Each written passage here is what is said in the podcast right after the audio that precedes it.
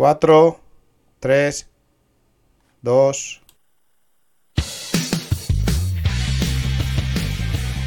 Muy buenas noches, benditos aficionados, aficionadas del Atleti de Madrid. Bienvenidos a este nuevo programa de Bendita Afición. Volvemos hoy con muchísima fuerza tras unos días de parón eh, debido a que tuvimos que, por desgracia, replanificar el programa del pasado jueves con Abel Rasino por el fallecimiento tanto de Marcos Alonso descanse en paz, como de un familiar de Cuatro, la afición. tres, Así que no pudimos hacer el programa el dos. jueves, nos dio muchísima pena por todas las circunstancias, la verdad.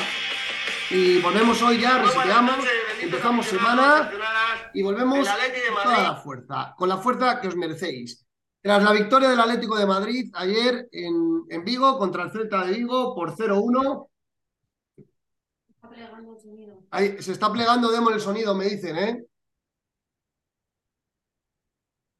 Vale, pues lo que os decíamos, que, que- volvemos hoy con mucha fuerza tras eh, la replanificación de la semana pasada por, el fallecimiento de Marcos, eh, que nos hizo replanificar el programa de Abel Resino. Y, y bueno, pues volvemos hoy con toda la fuerza del mundo. Después de la victoria del Atlético de Madrid ayer en Vigo contra el Celta por cero eh, goles a uno, en un partido muy igualado, eh, en el que, bueno, eh, el Atleti eh, dio, todo, el Celta también, y luego en la segunda parte, tras la expulsión de Savic, que luego comentaremos, la verdad que el tema se torció, pero el Atleti en los últimos 15 minutos hizo lo mejor del partido y acabó ganándolo con 10 jugadores en una victoria importantísima que nos consolida en puestos Champions, por delante del Betis, por delante del Rayo, por delante del Villarreal, y que evidentemente, eh, aunque el juego fue un partido que podríamos decirlo gris, sí que es verdad que el partido de ayer nos deja por lo menos el resultado de la victoria, que hace que estemos ya cuatro puntos por encima del Betis y cinco por encima del Rayo Vallecano. Eh, pero vamos a empezar hoy con humor. Vamos a empezar hoy con humor porque no podía ser de otra forma. Eh, y tenemos hoy un invitado especial. José Antonio Vera Luque, del Frente Talibán de la República Irreverente de Kazajistán, un chirigotero que en sus chirigotas nombra al Cholo Simeone. Así que es un placer para nosotros. José Antonio Vera Luque, muy buenas noches. Buenas noches, buenas noches, ¿qué tal? ¿Qué tal todo? Bien, bien, aquí muy liado ya. eh, tenemos el carnaval, lo que es el carnaval oficial a la vuelta a la esquina, la semana que viene. Pero el concurso del Teatro Falla, llevamos ya, bueno, eh, estamos en la recta final, llevamos ya desde hace unos 20 días inmersos en el concurso y demás, porque aquí primero es el concurso, después ya es el carnaval de la calle. Y esta es la, la recta final, ¿no? Ahora mismo, hoy mismo han empezado ya las semifinales, que es ya, digamos, la parte ya casi, casi eh, definitiva, ¿no? Y este viernes mm, es la final del Gran Teatro Falla, donde todos queremos estar y queremos ir a competir y llevarnos el mejor premio que podamos. Pues Entonces ahora, son días de, de jaleo y de, y de pensar y de estar muy activo. Eh, seguro, seguro que sí. Ahora nos cuentas por qué nombras al Cholo Simeone en tus chirigotas. Vamos a presentar a los compañeros y ahora entramos en, en detalle. En primer lugar, desde Francia, Francisco Fernández. Buenas noches, Franco. Hola, ¿qué tal? Buenas noches. Buenas noches, chirigoteras, chirigoteras. ¿Qué tal? José Antonio Veraluque. ¿Cómo ¿Qué tal? ¿Cómo andamos? Muy bien. Te veo, te veo, te veo que me tienes ahí en la espalda. Aquí está el Frente Talibán. Por ahí ando, por ahí ando. Madre mía, la que está, la que estás pegando, eh, la que estás pegando ahora mismo fuerte, estás ahí. Hay mucha competencia, oh, hay mucha competencia, eh. Siempre, siempre. El concurso es un, es un universo complicado porque somos muchos grupos y, y cada uno, pues, en su cuartel general, pues, crea su obra y su letrilla y su tal y cual. Y entonces, pues, claro, hay muchos gustos, hay muchas variedades y es complicado. Es una cosa que te somete a una presión curiosa. Al principio parece que todo es cachondeo, carnaval, pero nos lo tomamos muy en serio y, y terminamos medio, medio mara del coco. Estamos deseando muchas veces ya que acabe. Sí. A mí me gustan los pelitos del huevo. Esto me encanta. ¿Qué- qué- qué- ¿Lo? Ah, bueno, hombre, ya. Va- vamos a terminar de presentar, sí, si os parece, a los compañeros. En último lugar, y no menos importante, el demonio rojiblanco a los mandos de la producción. Muy buenas noches, Muy, muy buenas noches, compañeros. Muy buenas noches, José Antonio. Buenas. Muchas gracias por, por estar aquí y también darle, darle la bienvenida a, a nuestro compañero también, Jandro Mori, que está aquí, se ha, se ha- se ha colado. Le tenemos aquí también en imagen. Anda, es verdad. Hola. cero. Eh, muy buenas noches a todos y, y- y vamos a vamos a con cuatro o cinco preguntitas para la chirigota y, y vamos al lío con la actualidad de la Leti, ¿no? Bu- buenas noches, Alejandro. Por problemas técnicos se han metido todos en pantalla. Ahora pasamos a, a la entrevista contigo, ¿vale? Al, al análisis del partido. Hola, acuerdo. ¿Qué tal? Hola, Franco. A ver, A ver, ¿qué Franco, tal? dispara con la chirigota, que vamos A apretar de tiempo. Bueno, vamos a ver, eh, José Antonio, ¿cómo se te ocurrió lo del Cholo Simeone? ¿Por qué vino el tema de los pelitos del web? A ver, ¿cómo, cómo, vino ese Bueno, tema? eso es una, una partecita de la presentación, ¿vale? De la chirigota. La presentación dura unos tres minutos y hay una partecita, pues que como somos unos talibanes que venimos, no es que venimos, es que somos talibanes de Cádiz, ¿no? Somos gente que, que somos arraigados a Cádiz, por eso somos de Cádiz, Cadistán, ¿no? Eh, eh, porque aquí en Cádiz, eh, si lo conocéis, nosotros sabemos decir que la gente del casco antiguo son de Cádiz, Cádiz, y el resto de, de la ciudad son de Cádiz, ¿no? Pero hay como un Cádiz y después está un Cádiz, Cádiz, ¿no? Que es lo más genuino, lo más, El lo más castizo, ¿no? Digamos. Entonces nosotros somos talibanes de, de Cádiz, Cadistán, ¿no? Por, por eso decimos eh, que, que, Cádiz, que Cádiz ya no es Cádiz, que es Cádiz, Cadistán y Puerta Tierra, que es la parte, digamos, el casco moderno, por decirlo de una forma, Cadistán, nada más, ¿vale? No es Cádiz, Cádiz, Cádiz, nada más. Y entonces, en una de nuestras normas que establecemos los talibanes de Cádiz, es que hay que llevar barba, ¿no? Como Sí, sí. ocurre con los Sí, talibanes, ¿verdad? ve. ¿no? Que lleva barba, ¿no? Y entonces decimos eso, te lo canto, que deberán dejarse los varones una barba de grandiosas dimensiones, y si no te sale, pues te pone pelitos de huevo como el cholo Simeone. Ese es lo que Y Cádiz. Cádiz, Cádiz, y Cádiz, Cádiz Sí, está. porque, bueno, mm, el Cholo imagino que habrá tenido su visita ¿no? a, al quirófano este donde te ponen la historia, porque Sí, antes estaba más, más, más despejado y de un tiempo a esta parte pues se ve que tiene más pelo. ¿no? Aquí se dice el cartón, antes se le veía el cartón y bueno, de un tiempo a esta parte que se le queda muy bien. Pero claro, como tiene esa forma, esos risitos, pues decimos, pues parece que parece que, el trasplante viene de alguna zona concreta, ¿no? De, de capilar. Y por ahí viene el cachondeo. Vamos, no creo que se haya molestado. Pero, ah, es una Oye, broma. Aquí, aquí en Cádiz somos muy cargantes, somos con nosotros mismos, nos reímos hasta de nosotros mismos Mira. y nos gusta mucho. Mira, nos manda, broma. Ismael Paredes nos manda saludos para la Fundación de Raperos Anónimos de Cádiz. Ahora, Frank. De mi amigo, de mi amigo Karim. De mi amigo Karim. Los conozco y son, son además muy carnavaleros. También salen en carnaval con sus cositas más. eh, gente excelente, de categoría.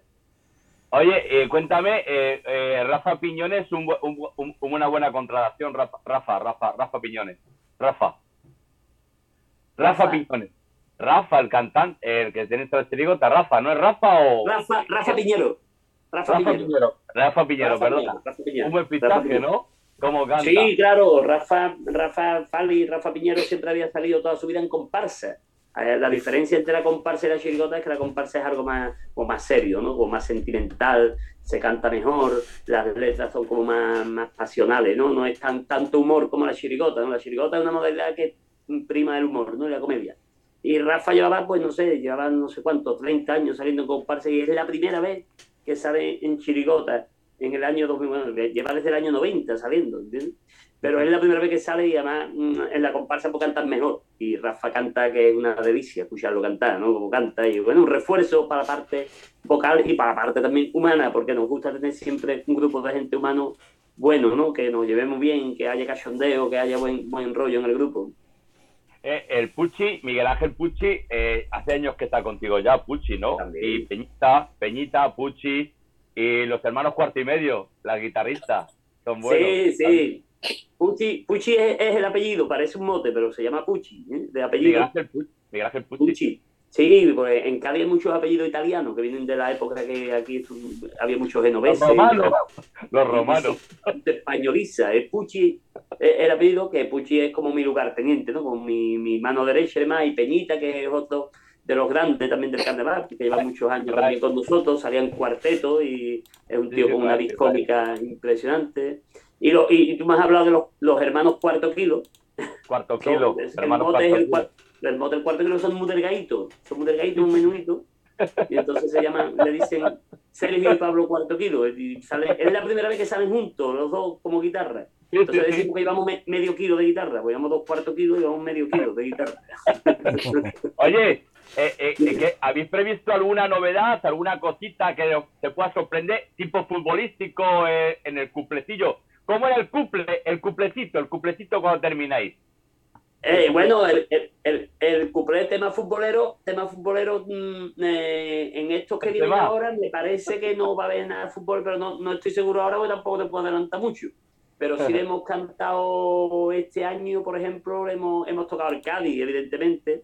Claro. El Cádiz de aquí. Entonces, no, no, no, en un cuplé, pero sí en el popurrí nosotros aquí en Cádiz tenemos eh, eh mucha, se está hablando que hay mucha turistificación, ¿no? Que viene mucha gente en verano y que, bueno, pues la ciudad se, se bueno, rebosa de gente y demás. Y entonces vienen, no, no, a nosotros aquí le damos mucha carga a la gente de Madrid. A la gente de Madrid le damos mucha carga porque, claro, vienen muy despistados, Y entonces, pues, es curioso porque no encuentran los sitios y Cádiz es como un laberinto, entonces te los ve liado con los GPS, ¿no? Y demás. Y, y entonces hay, sí, hay una parte en la que digamos que para mm, en represalia a esa turistificación secuestramos ¿no? a un madrileño, los talibanes, ¿no? para, para que eh, en el rescate ¿no? Mm, la, la Ayuso no, le tenemos que dar una serie de condiciones. ¿no? Y una de las condiciones que le ponemos es que se lleven para allá, ahí van a lejos y nos traigan para acá Benzema. ¿eh? Que sería, yo creo que... Oye, el otro, a, la Leti no le quitamos a nadie, ¿eh? A la Leti no le quitamos a nadie. ¿eh? No, se lo quitamos a, a, los otros, a los de la acera enfrente. Eh, escúchame, repíteme, cántame lo del tema de la pintura. Cuando le dais con la brocha a la pintura y al final, al final sale el alcalde de Madrid, ¿cómo era? ¿Cómo era? Ah, bueno, sí. vale, vale, vale, vale. bueno, te voy a cantar así dinerito. Venga, una cosa así. Eh, es que ya, ya has hecho spoiler, pero bueno, da igual. Venga, vale. Eh, vimos con estupor a un célebre artista que con la picha pinta un montón de bien. Se la moja en la pintura y después la usa como pincel. Cogió un día una tela completamente en blanco y en unas acuarelas se remojó a Ricardo, Ricardo ya sabes tú lo que es, a Ricardo, nada más que hizo ajín y se dio un porrazo, y al alcalde de Madrid le pintó un retrato para el despacho. Ese es el cumple que tú querés. Bravo, bravo, bravo. Franco, se nos acaba el tiempo, tenemos que empezar con el programa de la Leti. Bueno, José Antonio, que te deseo mucha suerte para el miércoles. Te veré en directo y ya pensaremos en la final, a ver cómo va el tema y la semana que viene que venga a ver, a ver si, si podéis actuar y hacernoslo en directo con Abel. A ver si podemos hacer algo. La semana que viene estaremos en la calle con el jaleo y demás, pero a ver si podemos hacer algo. Podemos por lo menos conectarnos por lo menos. Y muchas gracias también por vuestra y por los tres puntitos del Atlético de ayer que, que, ha sido un rival directo nuestro, que es el Celta. Entonces nos interesaba, ¿no? nos interesaba que ganara y que ganara. ¡Viva el Venga. Muchas gracias, José Antonio. Un abrazo. Saludos. Un abrazo. Suerte, suerte. Suerte, José Antonio. Suerte. Gracias. Empezamos ya con el contragolpe. Con, hoy tenemos un reconocidísimo periodista que lleva muchísimos años eh, siguiendo al Atlético de Madrid eh, y que evidentemente es una voz más que autorizada para hablar de nuestro club. Tenemos el placer de tener esta noche en Medita Afición a Alejandro Mori con nosotros de Onda Cero. Muy buenas noches, Alejandro. Hola, buenas noches. Encantado de estar con vosotros. ¿Qué tal todo? Bien, muy bien. Ayer se dio todo fenomenal. El viaje estupendo, el partido, bueno, pues se ganó. No estoy tan de acuerdo con lo que estoy escuchando de que la Leti jugó tan, tan, tan mal. Yo creo que tuvo 15 minutos en la segunda parte muy buenos, ¿eh? los primeros 15 minutos. Incluso en la primera mitad dispuso de algunas ocasiones. El Celta es un equipo que está jugando bien ahora, no era fácil en su campo, venía de una dinámica muy positiva, de ganar dos partidos seguidos. Y yo creo que lo importante es que la Leti ha sumado eh, los últimos cuatro partidos 10 de 12 puntos, tres victorias y un empate. Así que, desde luego, que tiene razón Simeone cuando dice que después del Mundial el equipo ha mejorado. Eso está claro. Alejandro, dicen que eh, allí en, en Vigo el ambiente es bastante hostil con el Atlético de Madrid. Tú estuviste ayer en el campo, Sí. ¿qué nos puedes contar del, del ambiente? Sí, bueno, fue bastante hostil con el eh, Atlético de Madrid. Es normal, porque es un campo que se le da muy bien al Atleti, ¿eh? suele ganar casi siempre. Es más, ayer decía mi compañero Mr. Chip un dato muy curioso. El Atlético de Madrid es el equipo que más veces ha ganado al Celta en Liga, más que el Barcelona y más que el Real Madrid. Entonces es normal que tengan un poquito de tirria al equipo rojiblanco y además hubo un par de acciones al principio del partido que pitó Figueroa Vázquez que saltaron un poquito los ánimos. Pero bueno, no pasó nada y todo fue normal y el Atleti consiguió los tres puntos, que era de lo que se trataba. Lo demás es literatura y no sirve para nada. Desde luego. Eh, Alejandro, vamos a hacerte una. eh, bueno, Alejandro o Jano, ¿cómo prefieres que te llamemos? Como tú quieras. ¿eh? Vale, Jano, vale. Jano, A ver, yo- Llámame Jano si quieres, que es como me llama la gente más cercana. ¿no? Jano, Jano. Pues Jano, vamos a hacerte unas preguntitas y luego entre todos hacemos una tertulia de la Leti, ¿vale? Venga. Adelante, Demon, Franco. Eh, dale, Franco, dale. Ole, Jano, ¿qué tal? Que te di las gracias por estar aquí. Joder, te llamé y enseguida dijiste que sí. Esto me, me agradece y me da orgullo de tenerte aquí conmigo. Eh, siendo, siendo atlético como eres, eh, Jano, eh, ¿tú crees que el Cholo Simeone en su momento está pasando la, la época más mala del Atlético de Madrid? ¿O tú crees que se está reconstruyendo otra vez? Mira, yo creo que es la peor eh, época del Cholo Simeone como entrenador del Atlético de Madrid, porque por primera vez en todos estos años se ha dudado de él, incluso desde dentro del seno del club, también dentro de, la de un sector de la afición.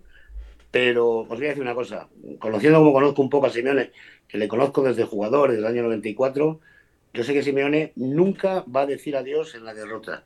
Y si algún día piensa en marcharse, no lo va a hacer cuando el equipo esté mal. Eso tengo la seguridad y la información de que es así. Así que vamos a ver, esto es fútbol, da muchas vueltas, Franco. Hoy la cosa pinta regular, pero si el equipo consigue clasificarse para Champions, que yo estoy convencido que lo va a hacer, y estoy seguro que al menos en la tercera plaza, pues a lo mejor el escenario es diferente, se calman las aguas y ¿por qué no? Eh, lo mismo, nos enfrentamos a una renovación del Cholo cuando todo el mundo piensa que su ciclo ha terminado y que en el club van a prescindir de él o que él se va a marchar. Así que vamos a esperar, vamos a ser cautos, que el fútbol da muchas vueltas y hay que tener cuidado.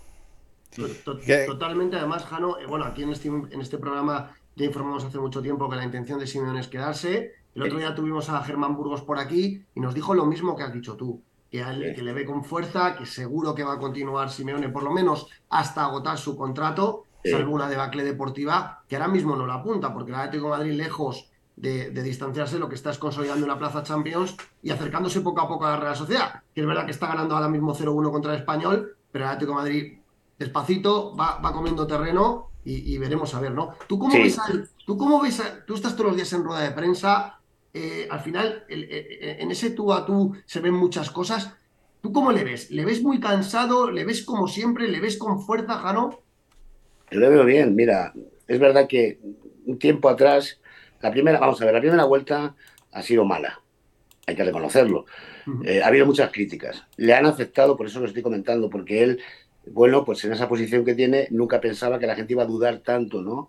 De su trabajo. El fútbol no tiene memoria y la gente no se acuerda ya de todo lo que ha conseguido Simeone.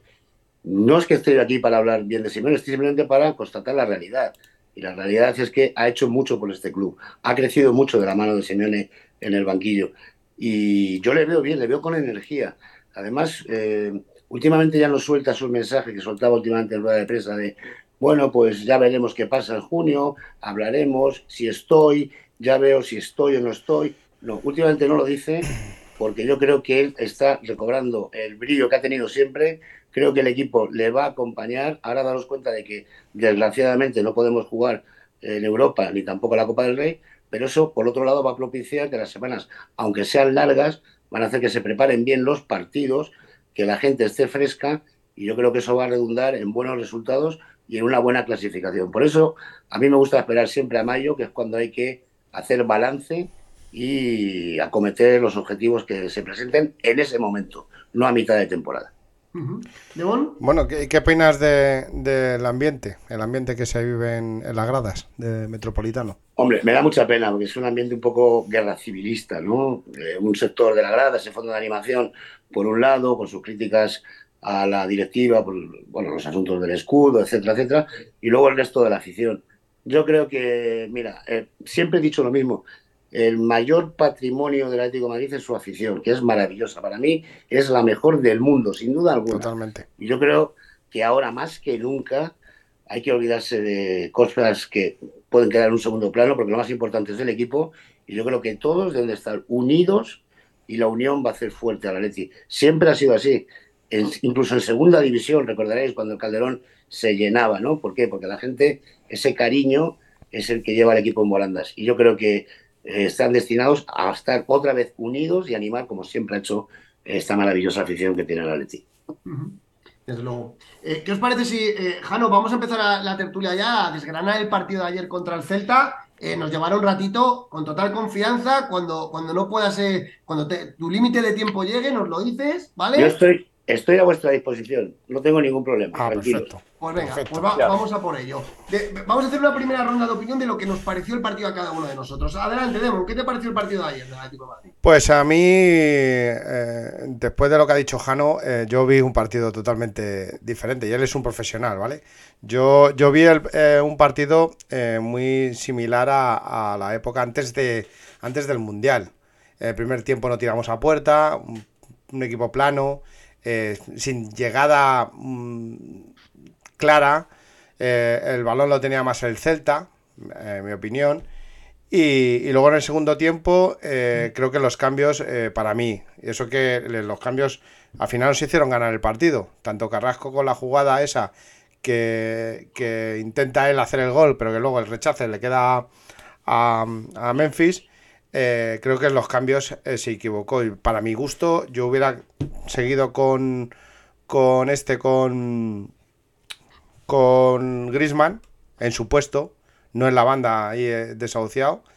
Y, yo, el primero que hubiera salido es Coque. Coque no, estaba totalmente fuera del partido. Entonces yo creo que se equivocó. ganamos tres puntitos a la buchaca y yo feliz a dormir. Pero creo que el partido no fue bueno. No fue bueno. Franco. A mí un partido eh, muy serio del Atlético de Madrid que lo decide realmente el portero Black. O sea, Black que en, el momento preciso sacó las dos manos que sacó. El gol que estaba en la línea que lo sacó. O sea, eh, para mí el Oblak fue la estrella del partido. Y luego el partido fue todo siempre, siempre a favor del Atlético de Madrid, justo hasta que llegó los unos 20 minutos después de la expulsión que parecía que el partido estaba declinado para el Celta Vigo, cuando el Atleti sacó su raza y se volvió al ataque y tuvimos esa, esa, esta suerte o que nos faltaba antes para meter ese gol, que bueno, pues en lo contrario que dice Devon, los cambios los hizo el Cholo Simeone, fue Carrasco y Depay, salieron, fue Cholo que lo sacó y fueron los dos que llegaron a meter ese gol que nos dieron los tres puntazos. Tres puntazos muy buenos, por cierto, ¿eh? que en Balaidos no van a ganar muchos equipos. ¿eh?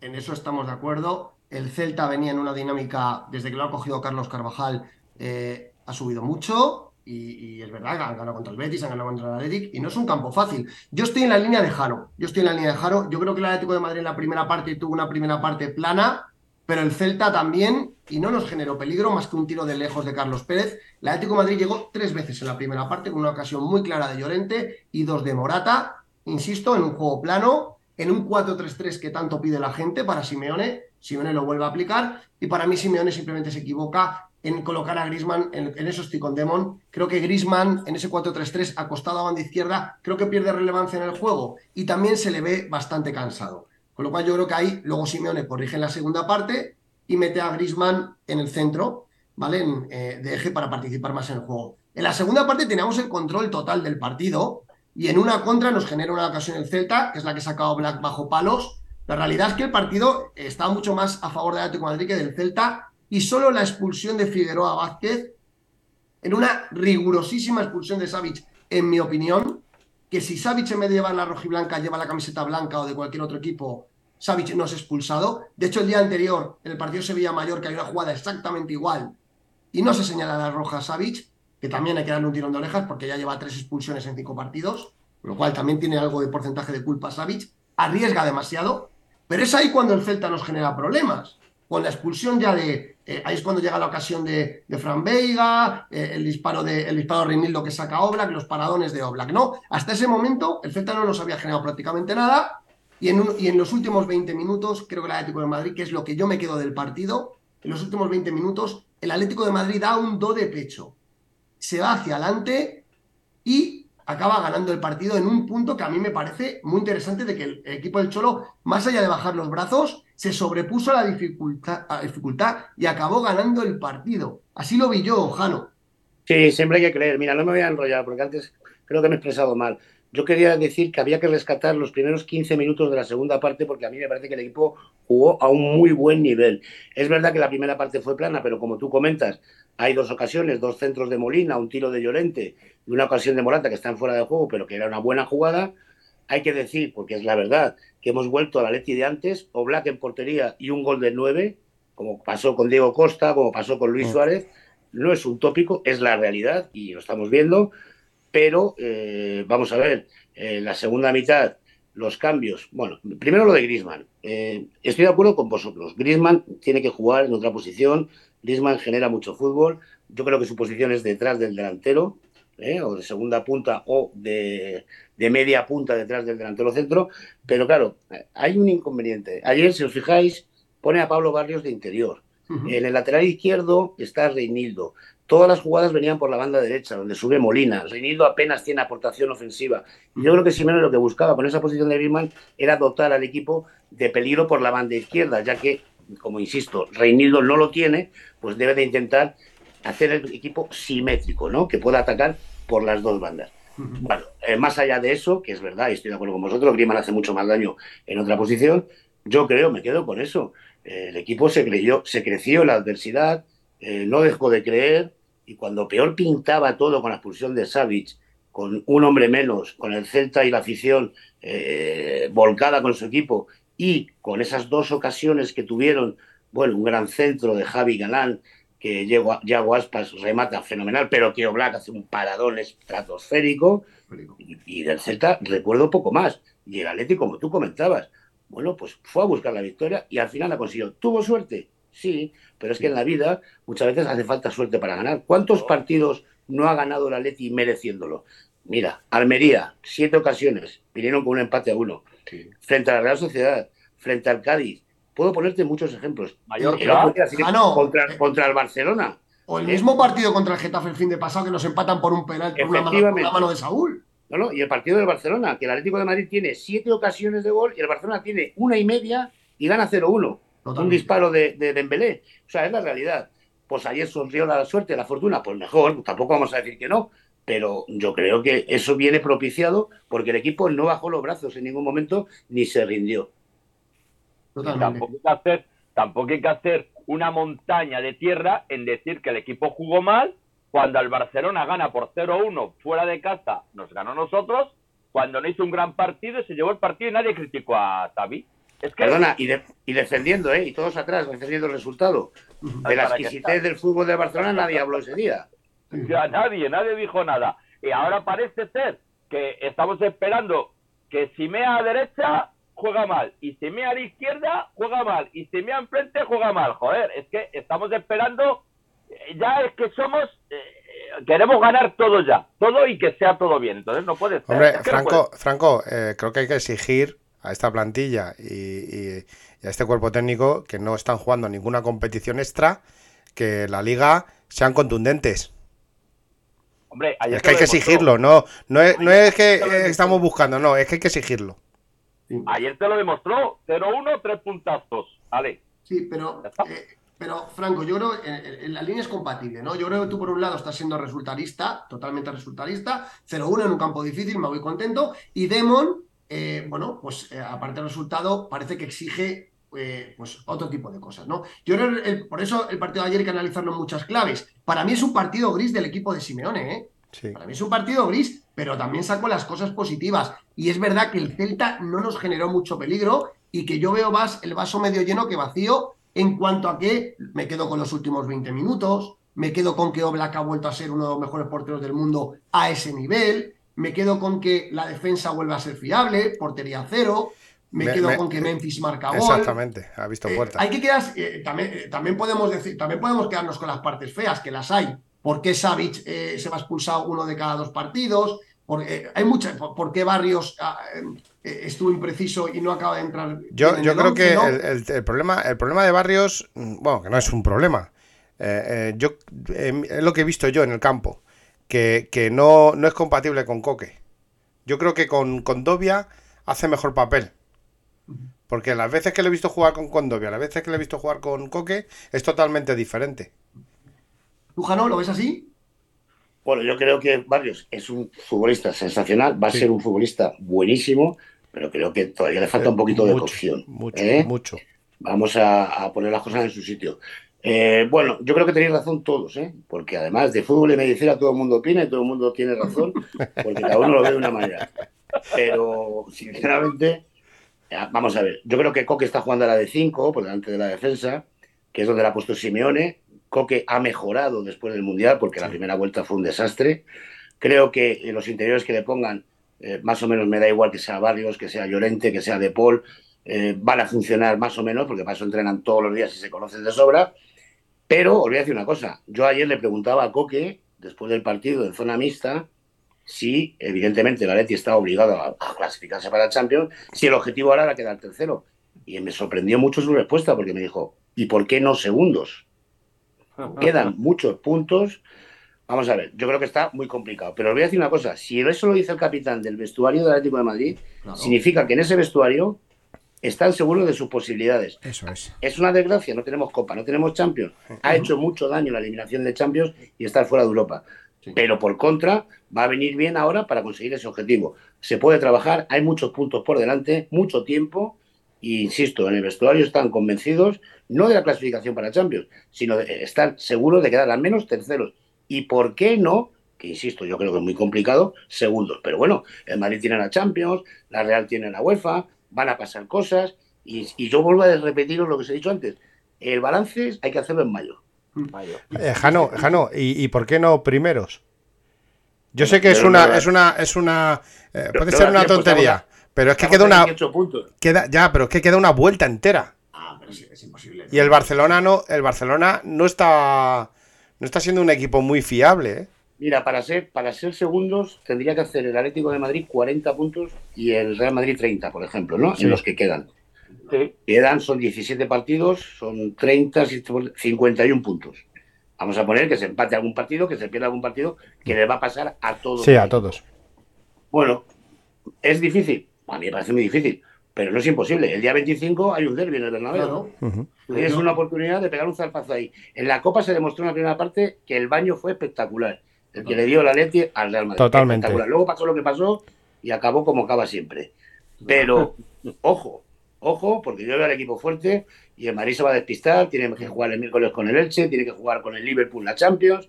Y las lesiones, y las lesiones, y las lesiones, Las lesiones. que, Sí.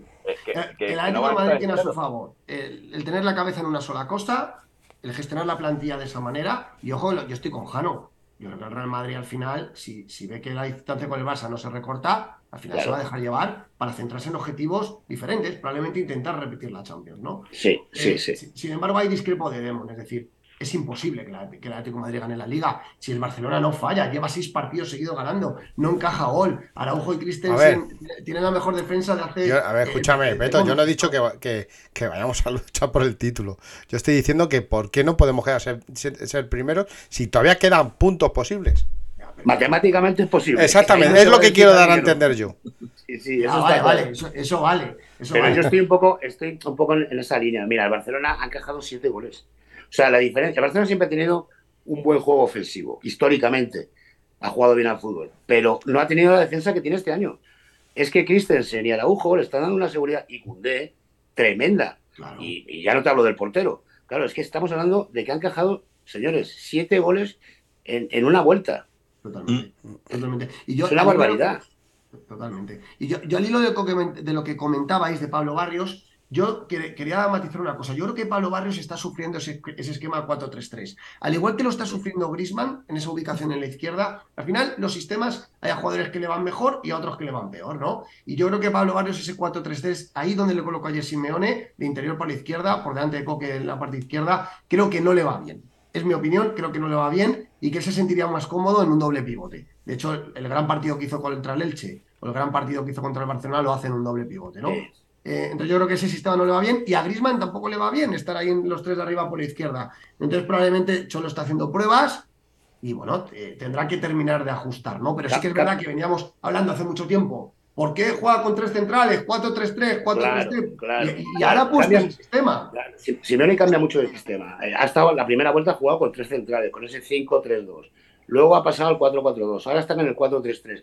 Yo creo que del dibujo, el de más cómodo tácticamente se encuentra el Atlético de Madrid es en el 4-4-2, que ha sido donde ha conseguido sus mayores triunfos y su mejor juego. Y, con un doble pivote, efectivamente. Yo ahí estoy contigo. Yo no pondría, yo pondría eh, un doble pivote y dos interiores. Y arriba dos puntas, Morata y Grisman por detrás del punta. Así de claro. Yo creo que el equipo funcionaría muy bien. Luego hay jugadores que pueden dar mucho. Correa, eh, que, que siempre da todo y que es un tío. A Correa no se le puede, no se le puede decir nada. No, se, le puede, criticar nada. Eh, hay gente que le critica porque no es que es que pierde valores, no, pero mira, es un chico que rasca, que lucha, que pelea, que va siempre con la portería en la cabeza, no va nunca a especular, siempre va hacia adelante, a tirar el balón atrás. No, no, va siempre a, intentar generar peligro. Yo creo que eso hay que ponerlo en, en, hay que ponerlo en valor y creo que Correa, que es verdad que no se queja, que es un chico humilde, debería de jugar más minutos de los que juega, creo, sinceramente, y dar un poco de descanso tanto a Griezmann como a Morata, siendo estos titulares, por supuesto. ¿qué te eh, parece si ponemos la alineación de ayer y la comentamos un poco? Sí, pero antes quería... una pregunta, una pregunta, Jano. Eh, ¿Entendiste lo de lo de Saúl que al final se tuvo que quedar en el Atlético de Madrid? Eh, ¿Entendiste la acción de, de Saúl de quedarse este año o, hubo alguna oportunidad de salir al mercado? Es que, es que no, había otra opción, porque Saúl quería marcharse. Y en el club que veían bien con buenos ojos su salida, porque se iban a ahorrar una ficha muy importante. ¿El problema cuál es? Que la ficha de Saúl, no sé si son 7, 8 millones de euros, y Valencia no puede asimilar eso. ¿Qué ha pasado? Yo creo que Saúl, que es un, magnífico futbolista, se equivocó tomando la decisión de irse al Chelsea en su día, porque no quería jugar en el lateral izquierdo con Simeone, que era donde le ponía, bueno, tuvo sus más y sus menos, se fue allí, no le fue bien y ha vuelto pues un poco de capa caída. Ahora yo creo que una vez que se ha cerrado el mercado, eh, Simeone va a intentar recuperar a Saúl poco a poco, a la mejor versión de Saúl, porque hacen falta todos para conseguir el objetivo. Y no vas a prescindir de un futbolista como Saúl cuando ha demostrado muchas veces, primero, su implicación por el Atlético de Madrid y segundo, su calidad. Bueno, no ha estado en su mejor momento, pero mira, el otro día marcó en Pamplona frente a Sasuna, eh, y cuando sale, pues lo está haciendo más o menos bien. Yo creo que es un jugador recuperable. Y, lo, a decir algo? Sí, lo, eh, eh, quería preguntarle por De Paul, que, el cambio que ha dado después de, la supuesta lesión y tal. pero escucha, pero escúchame, ya lo avisó Simeone en un partido de Soria. Bueno, ahora viene el Mundial, en un partido de Copa contra el Almazán, me acuerdo perfectamente, dijo, ahora viene el Mundial y ya se acabarán todas estas cosas y después del Mundial, es que lo vaticinó, pasarán otras. Ha habido jugadores que han estado muy por debajo de su nivel pensando en el Mundial. Y no solo de Paul, ¿eh? el propio Jiménez, en fin, varios. Bueno, ya terminó el Mundial, ya es historia. Y se está viendo, estamos viendo a un De Paul completamente diferente al que vimos en la primera parte del campeonato. Y, es el que queremos todos, ¿no? Jugador, pues eso, comprometido, que, que, lucha y que además aporta su calidad. Esos centros que tiene de bombita tan buenos, esa, esa visión de juego, esos centros filtrados yo eh. creo que está, muy bien ahora mismo, ¿no? Hay que, hay que seguir en esa línea. Está mejorando. Vamos, si quieres ponte la alineación y así comentamos en, su globalidad los jugadores. Em, y vamos repasando línea, línea por línea. Em, el Atlético de Madrid, lo que decíamos, eh, salió con ese, con ese 4-3-3, como veis en pantalla. En línea defensiva, Oblak, Renildo, Hermoso, Savic y Molina. Eh, ¿Cómo lo viste? ¿Cómo viste la defensa, Jano? Hemos mejorado. Oblak estuvo excepcional. El mejor partido yo, hace tiempo. Y la defensa ha mejorado, ¿verdad? Por fin portería. La defensa ha mejorado, la defensa ha mejorado. Oblak está en su nivel, en el nivel mm, fantástico que conocemos todos, porque para mí es el mejor cuando está a este nivel, claro que es el suyo, como demostró ayer. Molina está creciendo mucho en el lateral derecho. Cada partido mm, eh, eh, no es que aporte ofensivamente, que lo hace, sino que además defiende mejor. Reinildo, por contra, le falta ese aspecto más ofensivo, pero es, un es una garantía en defensa, porque además está en todos lados, tapa todos los huecos y apoya a sus compañeros. Y luego los dos centrales, pues Savic hermoso. ¿Por qué? Pues porque Savic, aunque ayer no lo demostrara tácticamente, es un buen futbolista y Hermoso tiene una buena salida de balón.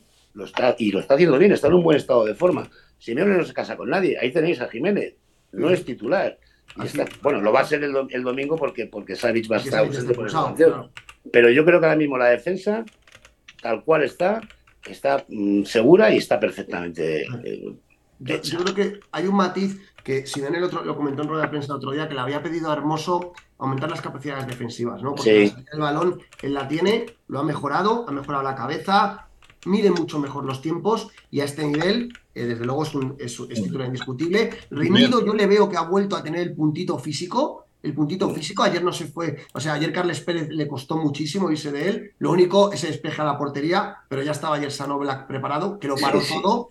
Y yo a Oblak he sido muy crítico con él en las últimas dos temporadas. Este es el Oblak que yo creo. Claro. Este es el Oblak que merece ganar ese sueldo y que es uno de los mejores porteros del mundo. El que te salva partido. Y luego por contra, Nahuel muy bien, estoy contigo, Jano, y sí que le quiero dar un palito a Savic, porque para mí ayer Figueroa Vázquez, que es este árbitro que en San Mamés eh, no le pitó el penalti a Morata y que pitó un penalti cuando le dio el balón en el muslo Este sinvergüenza, que ayer volvió a pitar al Atlético de Madrid. Este señor, si ayer eh, Savic lleva otra camiseta, no es expulsado, solo tenemos más que claro.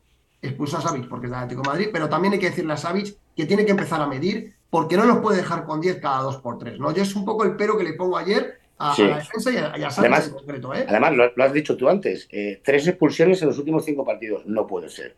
Hay que dosificar, regular un poquito las acciones. Ayer, en esa expulsión, mm, él mide mal, eh, no se perfila bien, le gana la posición el jugador del Celta, Seferovic, creo recordar, y en ese forcejeo bueno, pues termina falta. Si os dais cuenta, Savic, cuando ve que el jugador se va a internar en el área, suelta la mano.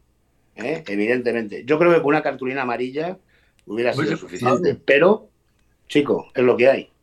Franco, la defensa, ¿qué destacas? La defensa yo sigo destacando que va evolucionando bastante bien. Molina ha evolucionado eh, después del Mundial mm, más de un 80% de efectividad.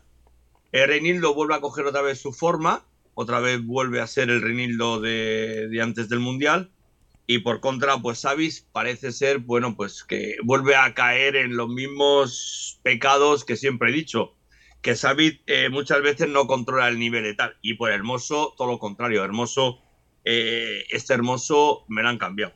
Este Hermoso me lo han cambiado. Este Hermoso ya no es el Hermoso de antes, es el Hermoso que estaba hacíamos buenos partidos en el español y ahora mismo Hermoso está en un nivel, vamos, si no digo que el mejor de la defensa, uno de los mejores del equipo. ¿eh?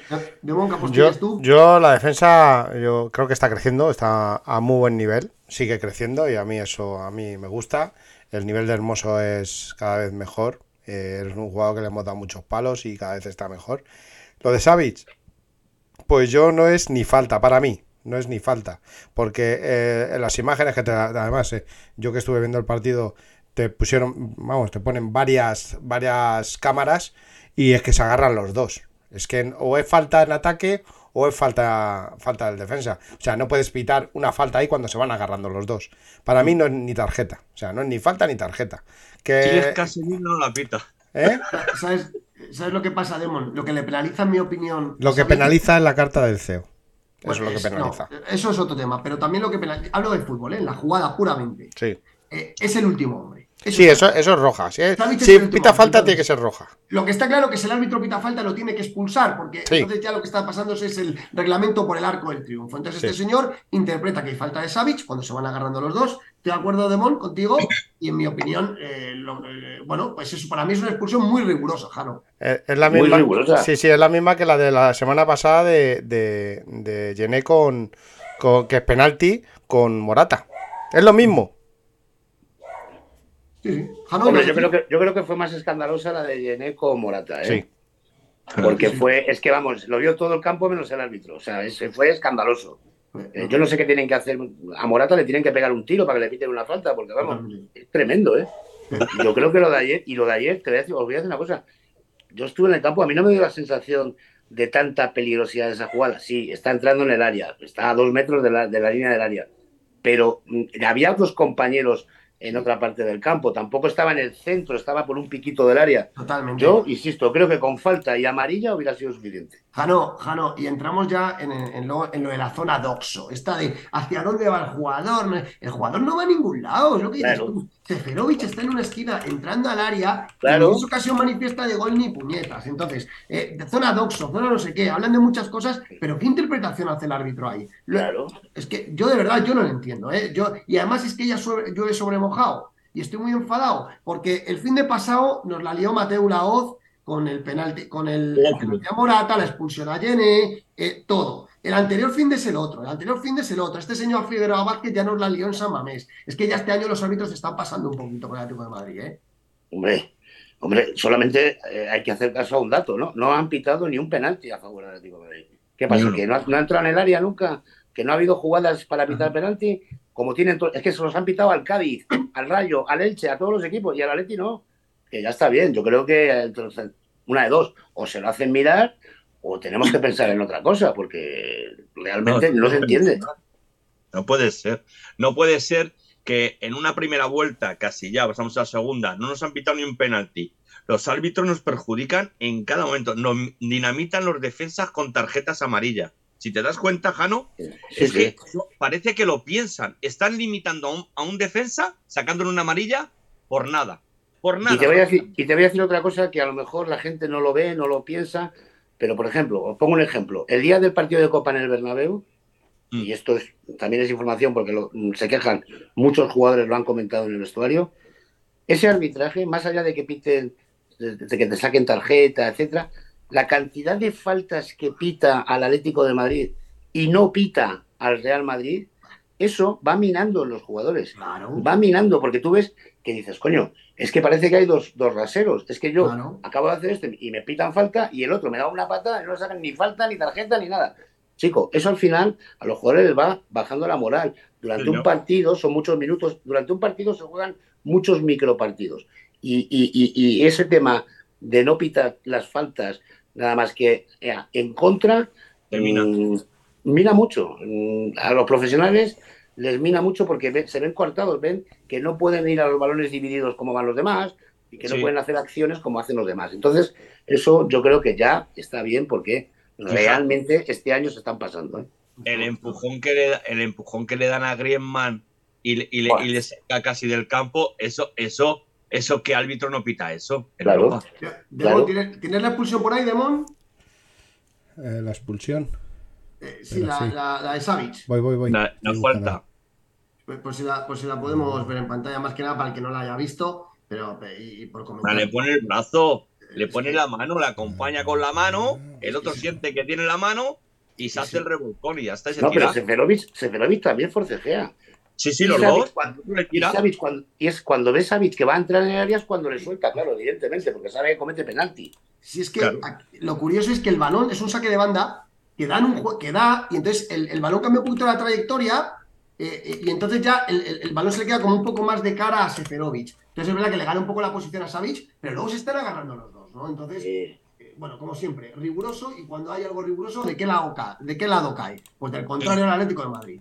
Eso sí, sí. Todas las jugadas están cayendo de contra, ¿no? ¿Y, qué le vamos a hacer? Sí. Demon, centro del campo, Coque, Barrios y De Paul. ¿Qué te pareció? Eh, creo que Barrios, es como hemos dicho antes, eh, le falta todavía un poquito. Eh, creo que, le faltan partidos y ritmo, sobre todo ritmo.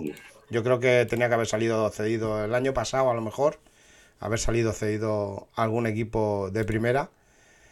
Coque, mm, yo a mí me pareció el Coque de, antes del Mundial, de esos pases de, de horizontal y atrás, horizontal y atrás, nunca el paso hacia adelante. Y De Paul bien, De Paul sigue creciendo. De Paul sí me gustó, sí me gustó bastante. De Paul sigue creciendo y, y, Llorente también creciendo. Llorente ya sabemos que ha tenido una, una esta mala y, ahora está volviendo a ser lo que era. Franco, ¿tú estás de acuerdo con lo que apunta Demon para el centro del campo? A ver, ¿a mí me dices? Sí, sí, Franco, que, si estás de acuerdo. No, te digo, te digo yo, por lo de Llorente viene en repercusión de, del Mundial, ¿eh? O sea, ha cogido después forma de el Mundial, ha comenzado a coger el ritmo otra vez. Eh, por contra, no sé si lo de Barrios es muy premeditado que juegue de titular. Vuelvo a repetir que lo de Barrios debería de ser minutillos a minutillos, no darle partidos de titular. Sabemos que un jugador, pero a lo mejor eh, meterle con calzador tampoco, ¿no? Eh, deberías de darle un poquito más de minutos o salir desde el banquillo, como sale Correa o otro jugador, ¿no? Vamos a ver, eh, estamos hablando de un chico de 19 años, de responsabilidad máxima. O sea. Pero démonos cuenta una cosa, Franco. el CEO, en la charla esta que tuvo en octubre con Simeone, que la contamos en exclusiva aquí en Bendita Afición, le pidió que le diera protagonismo a la cantera. yo pienso que viene obligado, ¿eh? o sea, el, el, ese jugador, ese jugador, ese jugador estuvo a punto de, bueno, de no firmar contrato. Si Jano no me, eh, no me interrumpe, eh, yo creo que estuvo a punto de no firmar, estuvo a punto de irse y a lo mejor le pusieron las cartas sobre la mesa al Atlético Madrid y le dijeron o me firmas al jugador y juega o el jugador se marcha. No sé si vino así en el tema, pero algo, algo he oído yo en, algo, algo de eso hay, sí. Pero yo, mira, yo creo que Depor estuvo bien, Coque regular. Eh, creo que Coque ha mejorado, pero ayer no estuvo bien, no, estuvo en su mejor partido, aunque, insisto, después del Mundial yo lo he visto mejor. Y Barrios, yo, mm, a ver, mm, le veo cosas buenísimas, pero ayer estuvo un poco impreciso. Eh, da unos pases eh, buenísimos y, otro, y los alterna con pérdidas de balón sin, sin, sin, sin, motivo. Yo creo que es un problema más de, eso, de darle partidos, de darle minutos, de coger confianza, porque como la calidad la tiene, si tú le das confianza a alguien, poco a poco va, va a ir a más. Y además, en esa posición ha estado jugando Lemar. Lemar ha sido absolutamente no ha aportado nada en estos últimos partidos. Eh, no ha tenido ninguna incidencia en el juego. Y yo creo que Simeone ha querido cambiar un poco, dar ahí un poco de ritmo, meter al chico a Barrios, a ver si ayuda un poco en defensa y con la calidad que tiene se va soltando. Bueno, pues ayer no estuvo en su mejor día. Bueno, pues se le cambió en el descanso, ¿no? Ya vendrán tiempos mejores, pero insisto, yo creo, a mí no me parece mal que Barrios tenga minutos porque creo que es muy bueno. Sí, sí, minutos es bueno. Yo, yo fíjate, yo creo que Pablo Barrios Simeone estando muchos galones por la conversación con el CEO, de que saliera gente de la cantera, que es una de las misiones que le han, que han eh, puesto a Simeón en, este, en esta segunda parte de temporada. Creo que el 4-3-3, insisto, no le, no le está beneficiando a Barrios en esa posición. Estoy con Jano, que, que Lemar tampoco aporta gran cosa ahí. Eh, y fijaros una cosa, De Paul está creciendo, Coque ayer no a mí tampoco me gustó, pero entiendo que de 5 eh, Simeone le ve mejor a él porque en los últimos partidos le daba más velocidad al balón que con Doria o que Bitzel, y por eso creo que, estaba insistiendo en esto. Y creo que, fíjate, eh, creo que Marcos Llorente igual, le pasa un poco como a Grisman. Yo creo que Marcos está más cómodo en el 4-3-3 como interior, un poquito más atrás, para romper un poco más el espacio que tan arriba en, en banda. Creo que ayer Marcos, sobre todo porque pierde un poco de recorrido, ¿no? Entonces, mm, pero bueno, que yo creo que Simón está probando las cosas y, probablemente irá ajustando, ¿no? Y Rodrigo de Paul estoy con vosotros. Yo creo que, después del Mundial eh, se, ha echado, el, se ha echado el, tema a la espalda y es un jugador que calidad no le falta. Si pone aptitud, evidentemente es un... Es, si no es el mejor centrocampista que tenemos, poco le falta, ¿no? Sí. Realmente, que, si quieres ver la, falta de Xavi, la tengo, ¿eh? Ah, a ver. Es que no, encontraba el este. La ponte la Demon, ponte la Demon. Mira, ahí tenemos cuando... Mientras que, aparece... Ah, mira, ya, em, eh, tú fíjate, eh, la última, la última son tres, tres, fotos las que hay. Mira, ahí se, se, ve ya el brazo. Mira la mano de, de Seferovic. agarrando los dos. Exactamente, mira la última imagen. A mí es la que más me gusta. ¿dónde está? En el brazo de. Exactamente, mira la última imagen. La acabo de parar. La última imagen. Entra en el área, suelta la mano. Están los dos. Eh, eh agarra la camiseta. Lo que pasa es que el tirón de Savic de la camiseta es un poco más escandaloso. Pero es que se van agarrando los dos. Exactamente. Entonces, al final, este señor, este señor Figueroa Vázquez decide dejar con 10 a un jugador que en el fútbol moderno dejar un equipo con 10 para prácticamente sentenciarle. salvo que el Atlético de Madrid saque el coraje que sacó ayer y te levante el partido. Porque el Celta, todas las ocasiones del Celta, menos la de Aspas, que la saca Oblak, de que ahora, tenemos la imagen también, para dónde Oblak, todo es después de la expulsión. La falta que tira Aspas, el despeje de Rinillo, el, disparo de Carles Pérez, todo es después de la expulsión, ¿eh? Sí. Que la expulsión se produce en el minuto 70 y ahí tienes 20 con el descuento, 25, casi media hora, que tienes que jugar con un hombre menos en el campo del Celta, que es un buen equipo, con, su afición y, creciéndose. Y ahí tuvo la personalidad, el Atlético de Madrid, más que el juego, de seguir creyendo y de ir a por el partido. ¿Que tuvo suerte? Sí, pero lo consiguió, porque si tú no buscas la suerte no te va a aparecer nunca. El Atlético ayer la buscó y la encontró. Sí, totalmente. Totalmente, Jano. Eh, Demon, y la delantera, eh, ya hemos hablado de Llorente y también 4-3-3, pero bueno. Eh, Grisman y Morata, Demon, ¿qué, ¿qué, qué, te pareció el partido? Morata en su línea. Creo que, creo que los árbitros son súper injustos con él. Creo que, le hacen muchísimas faltas y no le pitan apenas. Y, y, y Griezmann gris, hasta que le cambió de posición. En la banda izquierda creo que no, no aporta nada. No aportó nada. Centros, aporta centros, pero es muy poco para lo que es Pero nada, nada. No, no. A mí es un, jugador, como decía Jano, eh, es un jugador para jugar de media punta o con un, con un 4-3-2-1 ahí con dos, dos media puntas eh, surtiendo de balones o, entrando desde atrás cuando te abre los espacios Morata. Creo que, es donde más, donde más hace daño Grisman. Bajando a recibir al centro del campo. Además, es que no nos engañemos, Grisman es el que más fútbol genera en el Atlético de Madrid. Claro. De hecho, cuando Grisman no ha estado, que el otro día frente al Getafe no brilló, el equipo no brilló. No brilla, claro. Ayer no estuvo en su mejor versión por la posición o por lo que queráis, y el equipo lo notó también acordaros, antes del partido del Getafe, el equipo jugaba al son de Griezmann. Griezmann se, echaba el equipo a la espalda y decía por aquí, por allá, por aquí, dando soluciones, eh, leyendo los partidos. Bueno, pues eh, el día del Getafe no estuvo y el equipo lo notó. Ayer en esa posición no brilló y el equipo lo notó. Pero aún así, Griezmann ah. para aquí tiene que estar siempre. Es más, hay una pequeña polémica por su cambio, porque parece ser que Simeone no quería cambiarle tan pronto. ¿eh? Se fue en el minuto, lo voy a mirar. 62, 63. 63. 65, Correa por Grisman, 65. Pero fue, según me comentaron la familia, me dijo que fue por precaución, ¿eh? Sí. Sí. a, mí me han dicho, a mí me han dicho que el cambio estaba previsto, pero un poquito más adelante. Sí, pero por precaución, ¿eh? Yo. Eh, me han comentado que es por precaución, no Yo, Hombre, está jugando mucho. Sí, está jugando mucho. Pero fíjate, yo creo que dos cosas. Yo creo que Antoine también está, está le está costando un poco ahora eh, la cantidad de minutos que lleva, eh, jugándolo prácticamente todo. En el Mundial ha sido pieza clave con Francia, en el Atlético de Madrid también prácticamente jugando todos los minutos. Y yo le veo un pelín cansado, ¿vale? Yo le veo un pelín cansado. En la segunda parte a mí me lo pareció. Y de hecho, cuando, cuando hizo el cambio del Cholo no me sorprendió. Eh, pero creo que también es un tema de posición. Creo que es un combo de las dos. Y probablemente hay que darle un poco de descanso.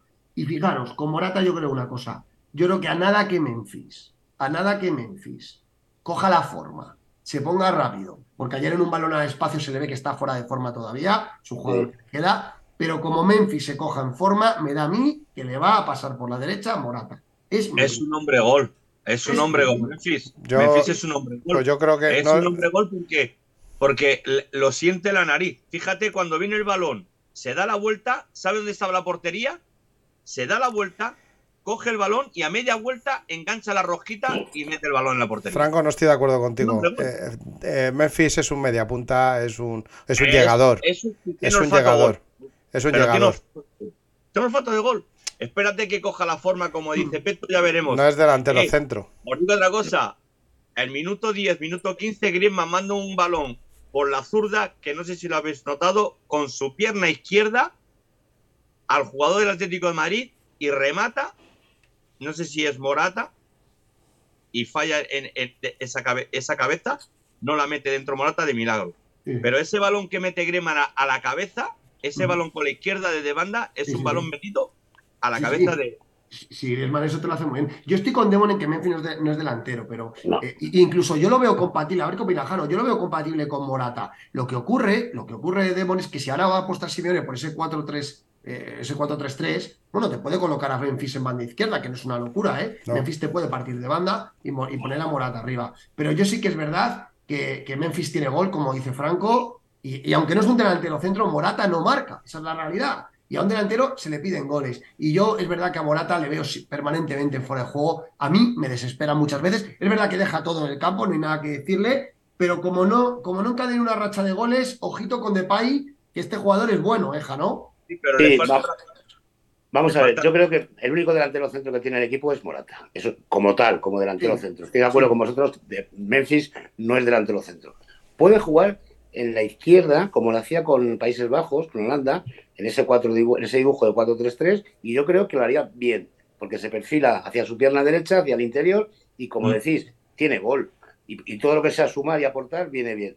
Pero yo creo que Morata es, es importante, más allá de que no esté marcando, porque fija los centrales, porque no se le puede decir que no luche y que no pelee todos los balones, y porque es verdad que habría que ponerle una serie de vídeos del Pipo Inzaghi para que sepa cómo no caer en fuera de juego, porque es que cada 10 jugadas, 9 están fuera de juego.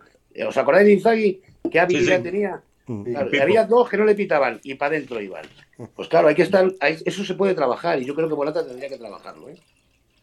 Es como algunas veces hace Griezmann que hace, entra en el área, vuelve a salir hace el arquito, ¿lo ves? Jano, ¿cómo lo hace Griezmann? Sí. Totalmente. Oye, ¿y del Celta qué destacáis? Eh, Demon, ¿qué destacas del Celta ayer? A Veiga. Mm, mm, del Celta, yo estaba pendiente de, la Leti. Lo único que no me gusta del Celta es Yago Aspas, que es un gran futbolista, un, espectáculo eh, de futbolista. Eh, está preocupado nada más que de buscar las tarjetas de los contrarios y tirarse. Mm. De lo demás, tiene un buen lateral, tiene un buen lateral, el lateral derecho creo que es. Pero, pero fíjate, cómo, fíjate cómo le ha cambiado la cara a Carvajal. Sí. Antes estaba con Cudet, si no me equivoco, y, Carvajal le ha cambiado la cara al equipo. Eso es, eso es así. Por eso yo a la victoria de ayer del Atlético de Madrid le doy mucho mérito, porque el Celta está decimocuarto, eso es verdad. Pero es lo que ha dicho Franco, en Balaídos no van a ganar muchos equipos, estando el Celta como está. Y mira que no nos generó mucho peligro. Me gusta Carles Pérez, el Fran Veiga, este es un jugador que, es... Eh, eh, yo, yo, yo creo que es un equipo que va a mejorar y, creo que esta victoria en Balaídos tiene mucho mérito. ¿eh? ¿Habéis visto, recordáis el partido Betis-Celta de, la, jornada pasada, que fue uno de los partidos de la liga espectacular?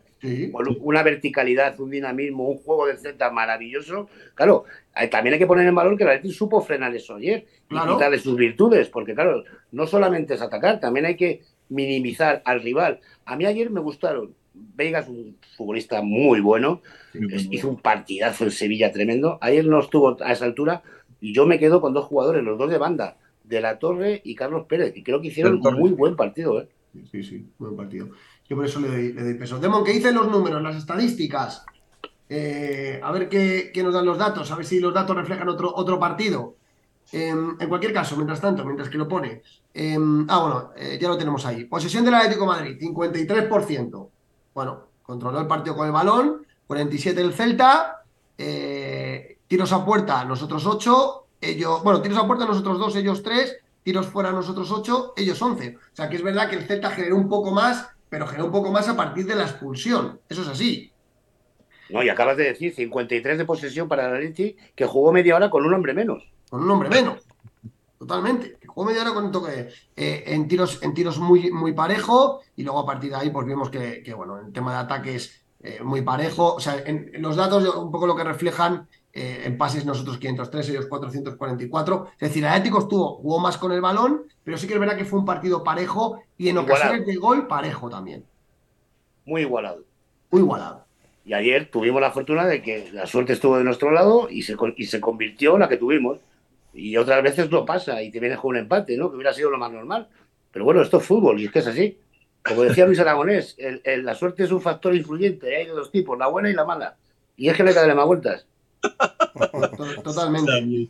Ahora, tenemos una sección en el programa, Jano, que se llama El crack, el bendito y el pecador. Y un poco lo que intentamos poner es el crack, pues el, que nos ha parecido mejor a, nuestro, en nuestra opinión, el bendito un poco, pues el que ha estado con la luz encendida, y el pecador, pues alguien del partido que, es, es, para olvidar, ¿no? Así que empezamos con esta sección. Demon. Para mí el crack, se lo voy a dar a Memphis. Su primer gol se lo voy a dar a Memphis. El bendito, pues el bendito se lo voy a dar a, a De Paul. Creo que De Paul sigue creciendo. Entonces estoy entre De Paul y, de, y Hermoso, que siguen en una buena línea ascendente. Creo que más De Paul, y se lo voy a dar más a De Paul. Y, el, y el pecador se lo voy a dar a, como no, a Savage. A ver, no solo, no solo, bueno, Savage o al árbitro.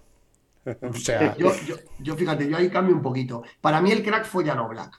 De verdad lo digo, con la mano en el corazón. Y le da mucho a Jan eh, en, en, muchos partidos, le he dado, porque sé que puede aportar, porque sé que Jan puede demostrar lo que demostró ayer. ¿Qué paradones? Vemos si tienes por ahí la parada que le saca a, el balón que saca de la línea. Me pareció espectacular el partido ayer de Oblak, de portero diferencial, de salvando partidos. Lo que yo le vengo pidiendo, lo que hace Courtois y no hacía últimamente Oblak. Ya, pero yo se, yo, se, lo daba a Memphis por su. ¿eh? Pero escucha, que yo se lo daba a Memphis por su primer gol. Ya sabemos que el crack ayer fue Oblak, fue el MVP del partido.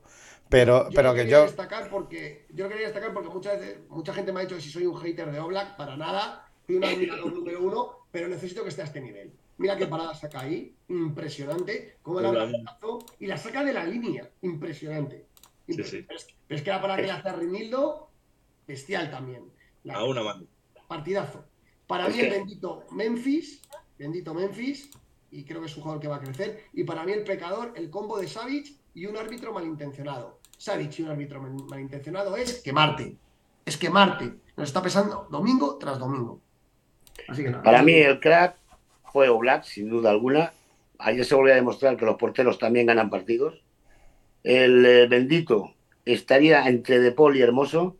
Le doy mérito a que, a, que, a que Memphis haya marcado un gol, pero hubo pocos minutos. Yo creo que entre De Paul y Hermoso el bendito. Y bueno, el pecador está claro que es Savit por esa acción, que tiene que cuidar eh, las posiciones tácticamente y no entrar al trapo, porque además ya es que le están esperando. Es que no es, no es, eh, eh, cada vez que hace algo se magnifica en eh, la figura de Savic. Así que tiene que tener cuidado, le tienen que leer la cartilla y decirle, chico, pues evita estas acciones y ya está. Así que lo que hemos dicho, Oblak, entre De Poli y Hermoso, el crack Oblak, bendito entre De Poli y Hermoso y, el pecador Savic. Para mí, para mí el crack, ante todo, el Diego Pablo Cholo Simeone. Para mí el crack. Porque, porque lo que hace con 10 jugadores con 10 jugadores, quedando 20 minutos o 30 minutos de partido, es echar el equipo arriba y conseguir ese gol. O sea, es, eh, vamos, lo más maravilloso del mundo. Volvemos, a, volvemos al estado Simeone. Volvemos al estado Simeone. El bendito Jano Black y para mí el pecador, pues Savic. Oye, eh, al, hilo que ahora, dice Franco que, el, que craft fue el Simeone, se han discutido mucho, está siendo hoy mucho centro de debate el tema de los cambios, ¿vale? Eh, los cambios fueron Carrasco por, por Barrios al descanso, luego en el minuto 60 cambia a Memphis por Morata, en el 65 a Witzel por Llorente y en el 65, el 65 a Correa por Grisman y finalmente en el 72, en el 82 a Saúl por Coque. Jano, ¿qué te parecieron los cambios? ¿Para ti son criticables? Pues hombre, cuando un entrenador mueve piezas y le da resultado, no se puede criticar. Si ayer el equipo pierde, hablaríamos otra cosa, porque estaríamos en otro escenario. Pero en la realidad es que la jugada de bola protagonizan Carrasco y Memphis. Es evidente. Así que yo, yo creo que ayer acertó. Es verdad que sobre el papel mucha gente dijo, joder, ¿cómo quitas a, a, Además, Correa siempre aporta cosas, le da, mueve el árbol, le da verticalidad al juego, eh, ayuda mucho porque estira el equipo. Pero yo creo que ayer sí estuvieron bien los cambios. Insisto, una vez visto el resultado, eh, cuando se produce, pues mucha gente tenía dudas, pero al final hay que darle la razón a Simeone. ¿Por qué, Demon, ¿por qué no te gustaron los cambios? Hombre, sobre el, sobre el papel, tú, tú no hubieras hecho esos cambios. Vamos, lo que pienso yo. Yo no, yo tampoco los hubiera hecho. O sea, yo lo primero es que saco a Coque del campo y pongo a Condovia. Y si saco a Barrios, saco a Alemar.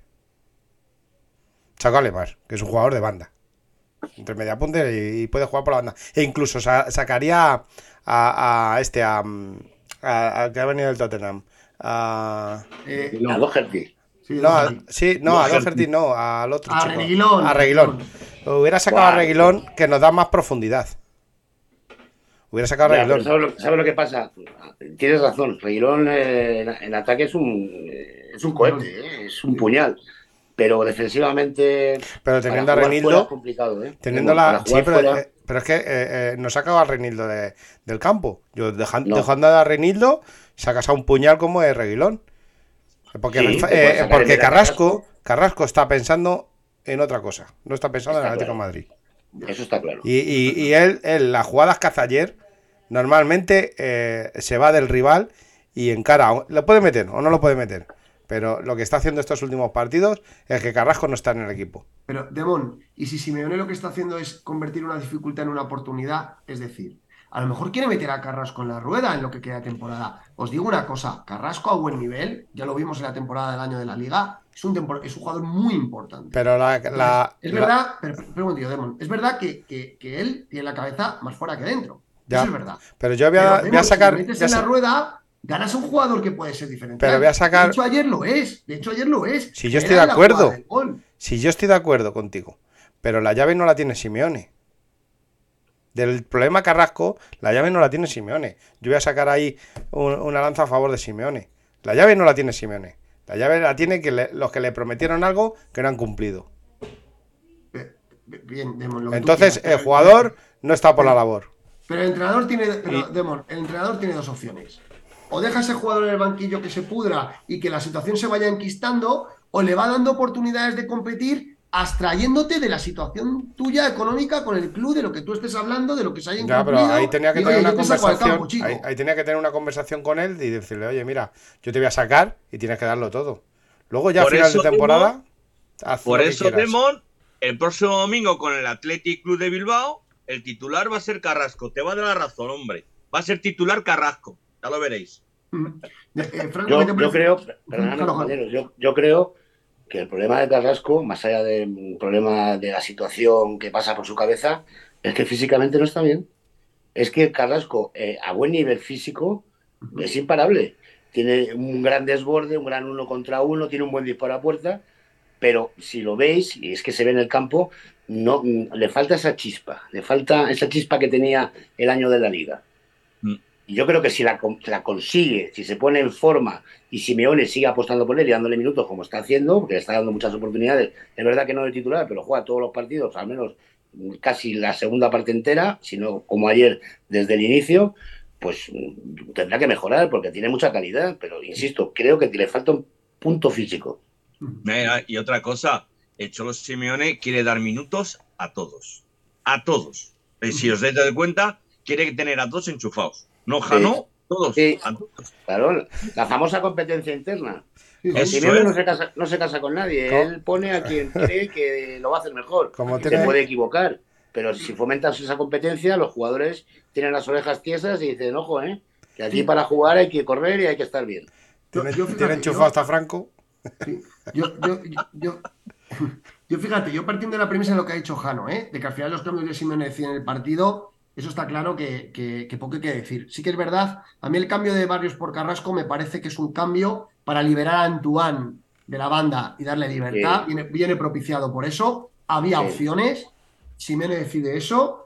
De, eh, hecho, perdóname, de hecho, cuando mete a Carrasco el man de izquierda, Griezmann cambia su posición. Correcto. va a jugar más al, más al centro. Le mete al centro, le mete al centro. Eh, empieza a jugar con un 4-3-1-2. Con Griezmann de media punta y Morata en la derecha y por la izquierda Carrasco. Fíjate que yo, yo creo que, hace un cambio fácil Simeone ahí, porque quita al chaval, que es el cambio fácil. ¿Había estado Barrios peor que Coque? Probablemente no, probablemente no. Pero, pero decide hacer ese cambio porque no ve al chaval de volante tapón. Entonces, bueno, perfecto. Luego Memphis por Morata, que me parece un cambio natural, aunque también pueden jugar juntos. Y para mí la discrepancia llega en los dos, en los dos cambios que hace el minuto 65. Witzel por Llorente y Correa por Grisman que Llorente y Grisman, en mi opinión, son los, jugadores, los dos jugadores más determinantes del Atlético de Madrid. Y yo creo que ahí es cuando a mí me empezó a chirriar un poco el tema. Si bien es verdad que Correa entró muy bien al partido, ¿eh? muy bien. Y, luego el cambio de Saúl por Coque me parece un jugador intrascendente por otro intrascendente. O sea, me parece un cambio raro, porque Saúl no aportó nada y Coque tampoco aportó demasiado. Entonces, bueno, mm, se puede hablar mucho de los cambios, pero tampoco me parece esa crítica de Simeone destrozó el partido, en mi opinión. No, yo, mira, yo creo que en el cambio de Bissell lo hace porque son los minutos en los que el Celta empieza a tener más el balón. Después de los primeros 15 minutos de la segunda parte que la Leti es protagonista y que juega en el área y en el campo del Celta, es verdad que Carvajal mueve las piezas y el centro del campo del Z empieza a tocar más la pelota. Y yo creo que mete a Bissell para reforzar esa demarcación y para tener más el balón. Bueno, se puede discrepar del cambio o no, pero yo creo que tampoco fue algo tan exagerado como para criticar, ¿no? Bueno, son cambios que a veces aciertas, otras veces no, y ayer, pues el resultado te dio la razón. Y, tampoco hay que darle muchas más vueltas. Yo creo, mm. que, yo, yo creo que el cambio eh, para mí era Coque por Condovia. Yo no sé qué pasa con Condovia. Ha desaparecido totalmente y no lo entiendo. Porque creo que eh, el día del Elche, por ejemplo, estuvo, estuvo a un muy buen nivel con Barrios. Y eh, ha habido dos o tres partidos que estuvo muy buen nivel y de, y de repente se la ha fumado. Pero Condovia es más físico, ¿eh? Condovia, eh, es por un partido, por ejemplo, para el Atleti. Pero es que, ya, pero es que Condovia, Condovia tiene más físico que Coque. Pero fíjate. No, pero digo, no, no, no es que no es que tenga más físico, es que Condovia es para un partido brusco, un partido eh, más, más, el centrocampo más, eh, más físico. Por ejemplo, lo, del Atleti. El Atleti en el Metropolitano te va a exigir un tío como Condovia, seguro. Sí, y fíjate, yo creo que con Dobia en el 4-3 es otro que el 4-3-3 no le va del todo bien, porque eh, a Simeone prefiere un tío, en el, ya lo hizo en la temporada que ganó la liga, que juega con tres también en el medio. Coque le da más velocidad al balón. Es verdad que estoy con Demon, que muchas veces horizontalmente, pero es verdad que con Coque la pelota circula un poco mejor, ¿no? Y yo creo que con Dobia se desenvuelve mejor en, en un doble pivote, le pasa como a Barrios, ¿no? Es mi opinión. Sí, pero en el ha jugado de ancla, ha jugado de 5 por delante de la defensa, donde está jugando a la coque. Y, además, casi siempre ha jugado cuando la Leti se ha puesto por delante para mantener el resultado. ¿eh? Porque es un mm. jugador que coge mucho campo, evidentemente, y es muy físico, mucho más que Coque.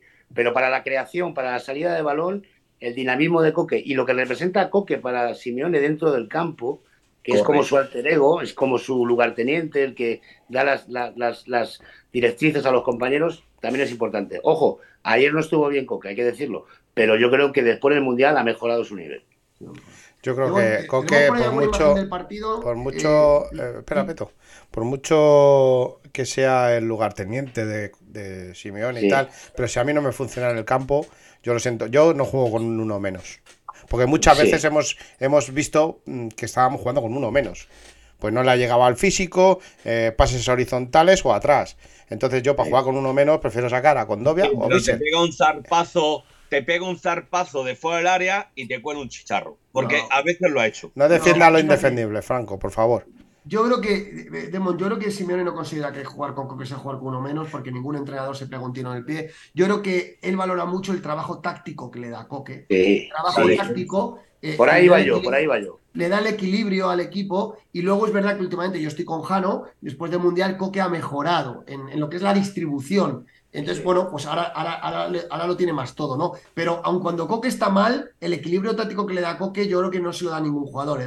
Y luego, sí, pero yo estoy hablando... Una cosa que no tiene Condovia, que tiene un pase filtrado muy bueno. Mira, ayer en el minuto 82, antes lo has comentado tú, roba un balón Coque en el centro del campo y pega un pase a Memphis espectacular, que no llega porque no está bien físicamente todavía Memphis, que le dejaba en franca posición para ganar la gol. Pero yo estoy hablando. Si Morata, escucha, si es Morata, si es Morata, sí llega. Yo estoy, Morata, sí llega. Yo estoy hablando del coque antes del mundial, ¿eh? Que yo, yo no estoy hablando del coque de ahora.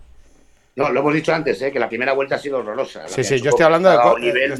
Claro, yo ahora no, ahora Coque, eh, ahora Coque está jugando bien. Ayer fue mm, uno de sus peores partidos Mm, desde que ha vuelto del Mundial, pero, pero yo estoy hablando de antes del Mundial. Yo estoy hablando de, esta última temporada atrás y media temporada de esta.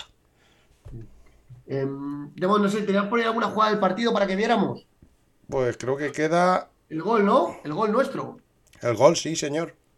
La jugada, la jugada que hace Carrasco, que el otro día contra el Getafe ya, se, ya la hizo varias veces, regatearse hacia adentro y regateando y chutar, y ayer salió bien, ¿no? Eh, ahí lo estamos viendo en pantalla, ¿no? ¿Qué, os parece? Eh, eh, ¿Se oceca Carrasco o, genera bien el peligro? Franco, Jano, da igual. O Jano primero. Bueno, a ver, acaba en gol la jugada. es una jugada que él es muy característica de Carrasco, ¿no? Perfilarse y, buscar el disparo a puerta, porque él confía mucho en su, en su disparo. Y además me consta que Simeone le pide que finalice las jugadas, que dispare a puerta.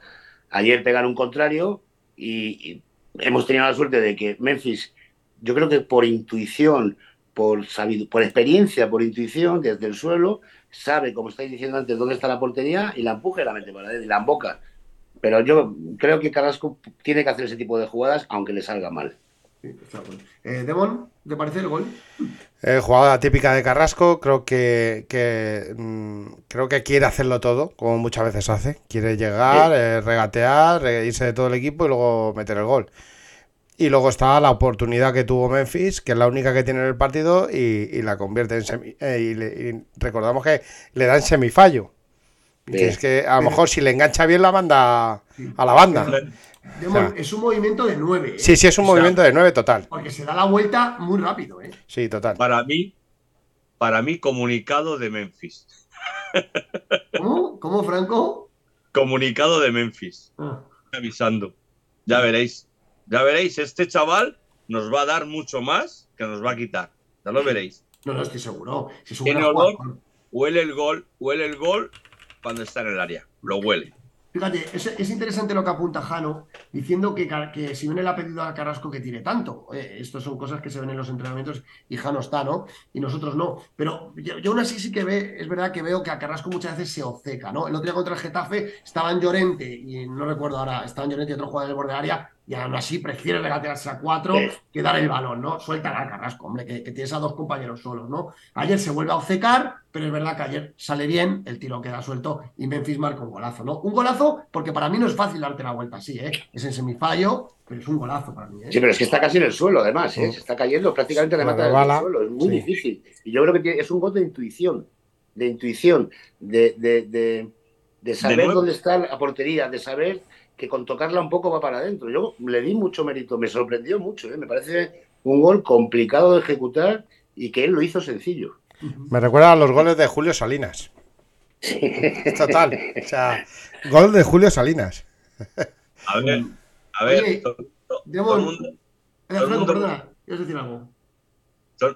a ver, perdonar, todo el mundo que está mirando ahora eh, la trayectoria, eh, una pregunta para Jano. Eh, ¿Se ha escuchado una información sobre Joe Félix del Chelsea que tiene intención en comprarle? Mm, no sé, el, propietario del Chelsea parece ser que hace una información esta mañana. O... Sí, pero hace, hace un mes y medio cuando se marchó no lo quiso comprar. Y ahora sí. Ni 80 millones de euros por él. Ahora, si está jugando bien allí. Es que por eso yo siempre insisto que los balances hay que hacerlos en mayo. Tú imagínate que ahora Joao Félix hace una segunda vuelta espectacular en la Premier y el Chelsea, que tienen dinero por castigo, dice, venga, vamos a negociar que nos lo quedamos. Bueno, pues el Atleti ahí tomará una decisión, porque si lo puede vender bien, lo va a hacer. Claro. vamos a ver, eh, se, pone interesante el tema, Joao. Que marcó, por cierto, que marcó ante el West Pero bueno, ese gol, ese gol que marca lo marca un chino, colega. Un chino lo marca oye, eh, tú, Franco, Franco, tú siempre quitando méritos. déjame terminar. El medio gol que da Enzo Fernández es un 95% de gol. Y no está marcado, solo tienen que empujarla. Pues Verlo, por favor. Demon, nos vamos a la pool y, a la vuelta ya terminamos el. Ejano, terminaremos a las once y media. Si te va bien, ¿te quedas con nosotros? Bueno, eh, ¿qué hora es? Porque no sé Y cuarto. Bueno, venga, pues entonces esperamos ya. Esperamos ya. No hay problema, chicos. Bueno, Jano, te despedimos si tienes prisa, lo que tú digas. No, no, aguanta, aguanta, tranquilo. Venga, pues vamos a la Polidemon. Generación X, tu partner de confianza. ¿Qué hace más Generación X? Todo tipo de materiales personalizados. Como por ejemplo, llaveros personalizados con la imagen que desees. Por supuesto también de bendita afición. Material de oficina, con grabación láser, con la máxima calidad. Ropa personalizada, como la nuestra de Bendita Afición, nuestros polos, con el diseño que más te guste, tus iniciales, el logo, o tazas personalizadas, con el logotipo de tu empresa, con el escudo de la Leti. Llama al 627-090-586 y encarga tu pedido a Generación X. Germán te atenderá con toda la confianza.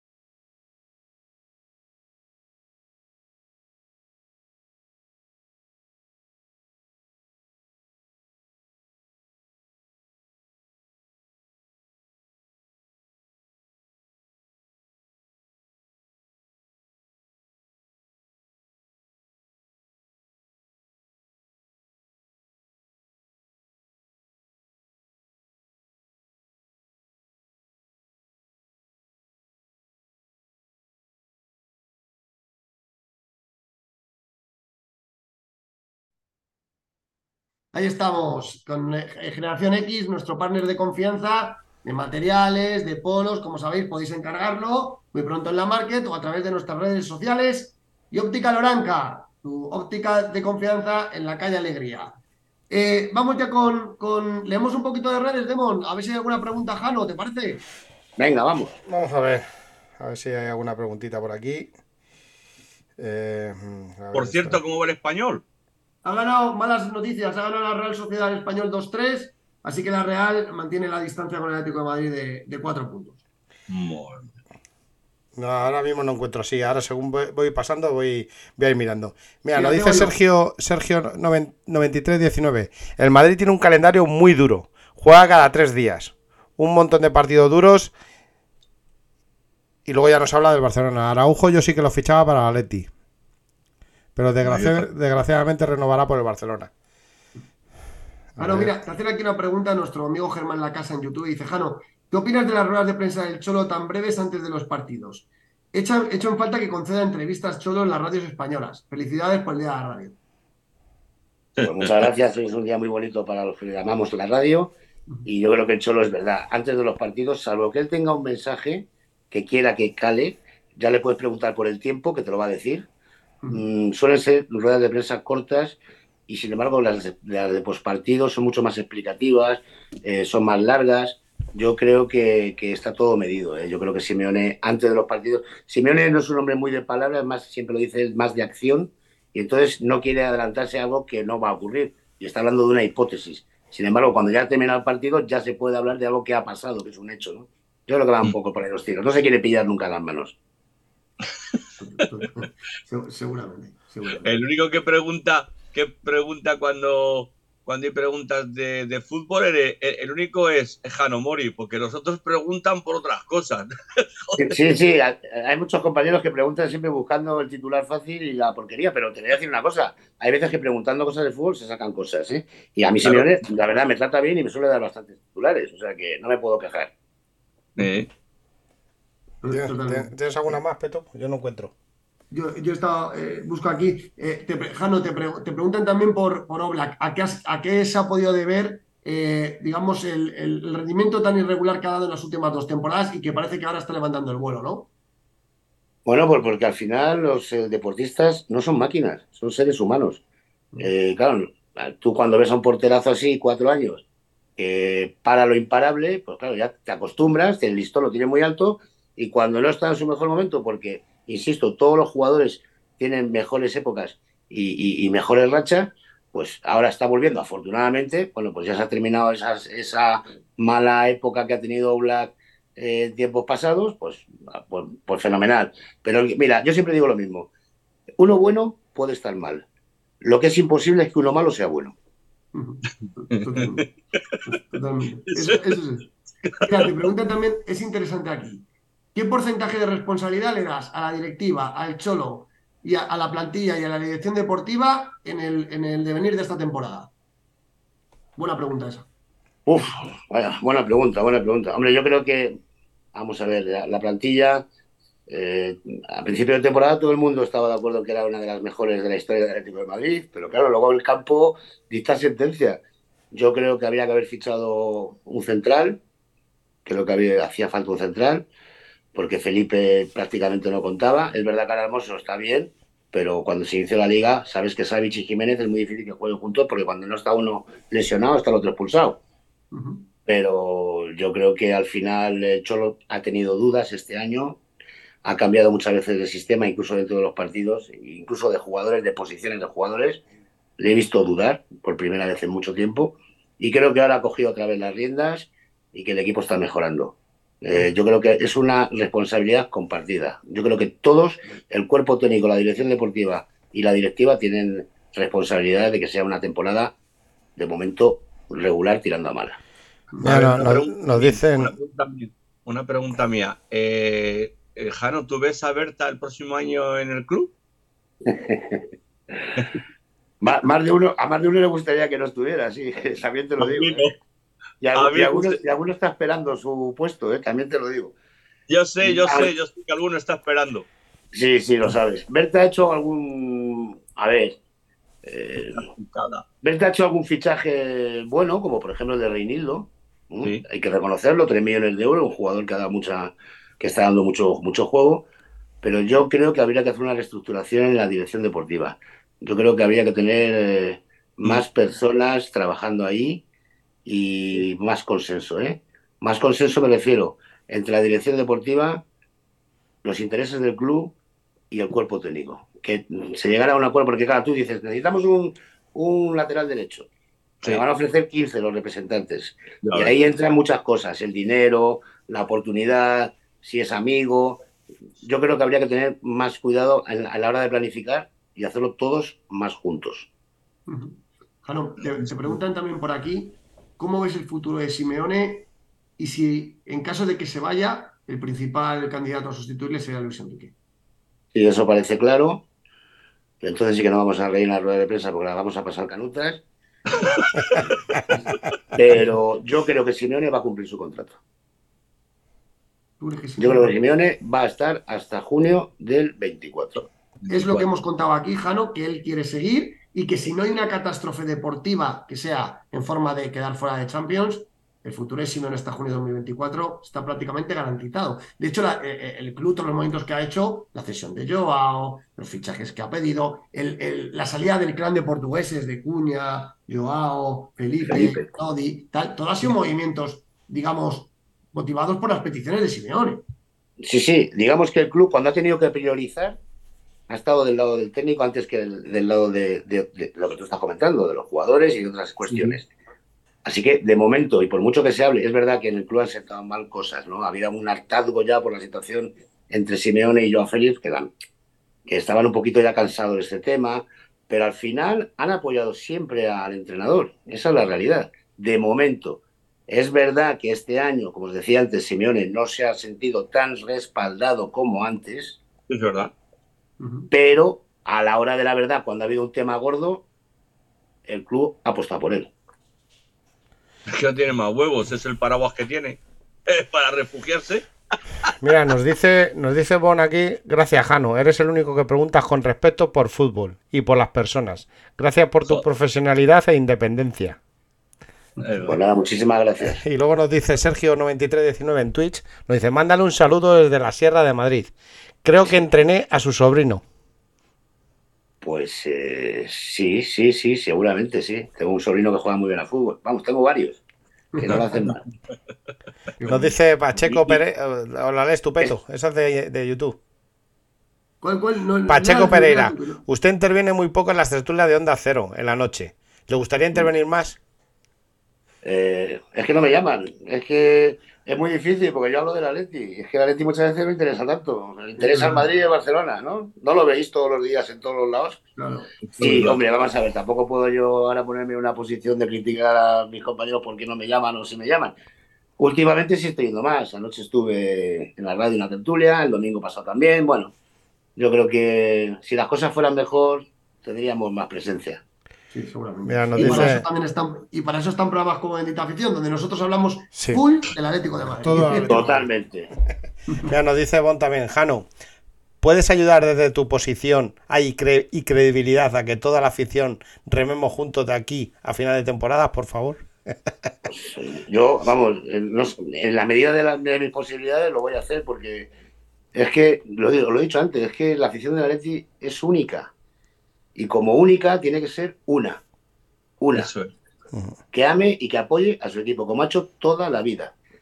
Y dejarse de chorradas. Y las cosas, resolverlas en otro ámbito, pero no en el, no en el campo. En el campo todos a una. Mira, Germán la, Germán la Casa la tira también hacia eso. Queda grabado a fuego. Es que el Atlético de Madrid es la afición. Y si no, si nos falta eso en el Metropolitano, oye, eh, es que hasta los jugadores quieren animar a, la afición a, gritar en el estadio. A mí eso de hacer manifestaciones así por casino, a mí no es que no me, no, no, no me cuadra, no me cuadra. Pero además, démonos cuenta de una cosa. El equipo fuera de casa ha ganado en San Mamés, en Valencia. En, Sevilla contra, en, Sevilla contra, el Betis. Eh, eh, el equipo fuera de casa está haciendo una gran temporada. Si no fuera, y es raro en un equipo de Simeone, que estuviéramos, que estemos cojeando tanto en casa, hemos perdido muchos puntos en casa, con el español, con el Villarreal, bueno, todo, todo, la, mitad de los puntos. el equipo, estaría, el equipo estaría luchando por la liga. ¿eh? O sea que algo pasa en casa y lo que está claro es que el, ambiente tóxico que hay ahora mismo en el, en el Civitas Metropolitano está provocando cosas negativas y yo estoy con Jano. Todas las luchas son legítimas, la del escudo, desde aquí la hemos apoyado, la compartimos. Pero ya no es el escudo solo. Pero ¿por qué no podemos dilatar esa lucha al acabar la temporada fuera del estadio, como hace la afición de Valencia, que ayer se estuvo quejando fuera del estadio. Pero no podemos llevar la polémica dentro del estadio porque estamos perjudicando gravemente a nuestro equipo. O sea, que eh, tú, eh, tú, lo que me acabas de dar a entender es que la mayoría de los puntos que hemos perdido en casa es por culpa de la afición. Es por culpa del ambiente tóxico. es por el ambiente, que, el ambiente tóxico del metropolitano lo siento, no, está ayudando. no, te lo compro. No te lo compro. No está ayudando. Un tanto por ciento. No te lo compro. No está ayudando. No te lo compro. Un tanto por ciento, Demon, a mí no hace falta que compres. Compra tomates. No, compres nada, compra tomates. No te compra lo compro. tomates, por favor. Lo siento, esto es fútbol. Esto es fútbol. compra tomates, porque una parte de la, de la afición tiene la culpa que el Atlético esté sin en casa. Esto es fútbol. Juegan igual fuera que, que, dentro. No, no estoy de acuerdo. Hay un ambiente tóxico. Jano, yo, yo, creo, yo creo que algo influye, ¿eh? Porque no es normal que el Atlético de Madrid se haya dejado escapar la mitad de los puntos en casa. Y creo que ese run run no beneficia. No beneficia. El día, del español, el, fondo vacío y de repente entran y no sé qué, el otro día con no sé cuánto, el día del Villarreal callaos, de verdad, es que el Atlético de Madrid, lo dice Simeone, si es que siempre dice lo mismo, las cuatro patas, las cuatro, patas. Vale, este ahora, digo yo, ahora digo yo, son 80.000 espectadores. ¿Qué pasa? ¿Que no está el Frente Atlético? Los demás no pueden cantar. No, pero si no referido al Frente Atlético, es al grupo de animación que siempre están con Vale, eh, eh, el grupo de animación. ¿La gente no puede cantar? ¿Todo el estadio? ¿No, somos todos, ¿No somos todos aficionados del Atlético Madrid? El problema Pues hay que animar todos. No solo un sector. ¿Qué pasa? ¿Que porque no, no anima un sector, los demás nos quedamos callados? No, nada, se está torciendo todo. Mira, la Leti tiene que ser todos a una y punto, ni más. Sí, el frente canta, canta eh, eh, contra la directiva y el resto del estadio le pita, ¿verdad, Jano? Luego el frente, el, frente canta ole ole chole y los demás pitan. Hay una división en la afición que eso, eso se, se transmite en el terreno del juego, Jano, es eso sí. A mí me consta, me consta que, que hay jugadores que lo han comentado, que ese run run no les beneficia porque les genera a ver, son profesionales, no te voy a decir nervios, pero sí inquietud. ¿Qué está pasando? ¿Sabes? Mira, mira, la clave, la clave la acaba de poner Pacheco Pereira. Los demás se han acostumbrado a que, a, que los lideren el grupo de animación. O sea, el canto lo diré el, el, grupo de animación. Yo creo que si el grupo de animación no canta, deberíamos de cantar todo el estadio. Sí, pero, Bon, pero también dice que el ambiente tóxico está haciendo muchísimo daño. En el campo es horrible. Em, bueno, Jano, eh, puede, eh, me envía un mensaje. ¿Puedes enviar un saludo a Ángel Cuesta de Cuenca? Porque. Claro que sí. Ángel Cuenca. Ángel, Ángel Cuesta. Ángel Cuesta, de Cuenca. ¿Qué tal, Ángel? Buenas noches. Te mando un saludo muy fuerte y un abrazo. Y nada, a Paletti, ¿eh? Muchas gracias. Oye, pues eh, vamos a ir cerrando el programa, que ya son las once y media. Franco, ¿cómo cierras el programa de hoy? Yo dándole las gracias a Jano de haber estado aquí con nosotros, eh, un gran tertuliano, eh, un gran periodista, sobre todo admirador suyo, sobre todo. Él sabe que soy un admirador, un atlético de pro. Y bueno, pues esperando que el Atlético de Madrid vaya creciendo poco a poco como estamos haciendo ahora y que lleguemos lo más alto de la tabla clasificación, clasificatoria. Nada más. Y mandar gracias a todos los gente que está aquí con nosotros y bueno, a todo el mundo. Atlético. Muy bien. Demon, ¿cómo cierras? Pues yo igual, dando las gracias a Jano, eh, un referente del periodismo del Atlético Madrid, y, a todos los oyentes, como siempre, a todos los que están ahí mandando mensajes que siguen. Ti, ti, ti, Me encanta. y nada, que nos vemos el miércoles, eh, muy importante. El miércoles nos vemos, creo que va a ser prontito, eh, no, creo que si no me equivoco va a ser a las 8, a las 8 de la tarde con un, con un invitado VIP, como es don Paulo Futre. Lo vamos a tener el, el, miércoles a las 8 de la tarde, así que os esperamos a todos por aquí. Esta es la, Jano, esta es la semana de la leyenda, aquí en Benito Afición. Tenemos el, miércoles tendremos a Paulo Futre a las 8, el jueves a las 10 de la noche a Ratón Ayala eh, y, el lunes que viene a Abel Resino. Pues yo, yo quería, si me dais la oportunidad, daros las gracias a, los tres por vuestro cariño, por vuestro apoyo. Me he encontrado fenomenal en vuestra compañía y muy a gusto. También quiero que, si os acordáis, les mandéis un saludo tanto a Pablo Futre, que a mí me llama Alejandro, eh, y a Abel Resino. Y además, además, os voy a contar una cosa, hombre. Eh, los guantes del récord de Abel Resino, que están en el Museo del Atleti, estaban en mi casa. Y me pidió Abel el favor de que por, que por favor los donara al club para que los pudieran poner ahí junto a su camiseta porque él no tenía. Curioso. Yo los tengo firmados por él. Además, Abel, Abel fue comentarista con nosotros en Onda Cero la temporada pasada y es un tío sensacional que lee muy bien el fútbol y mm. que ha sido jugador, director deportivo ¿Entrenador? y entrenador del Atlético de Madrid. Ah. Oye, Jano, y ya, ya pregunto, ¿por qué tenías tú los guantes de Abel?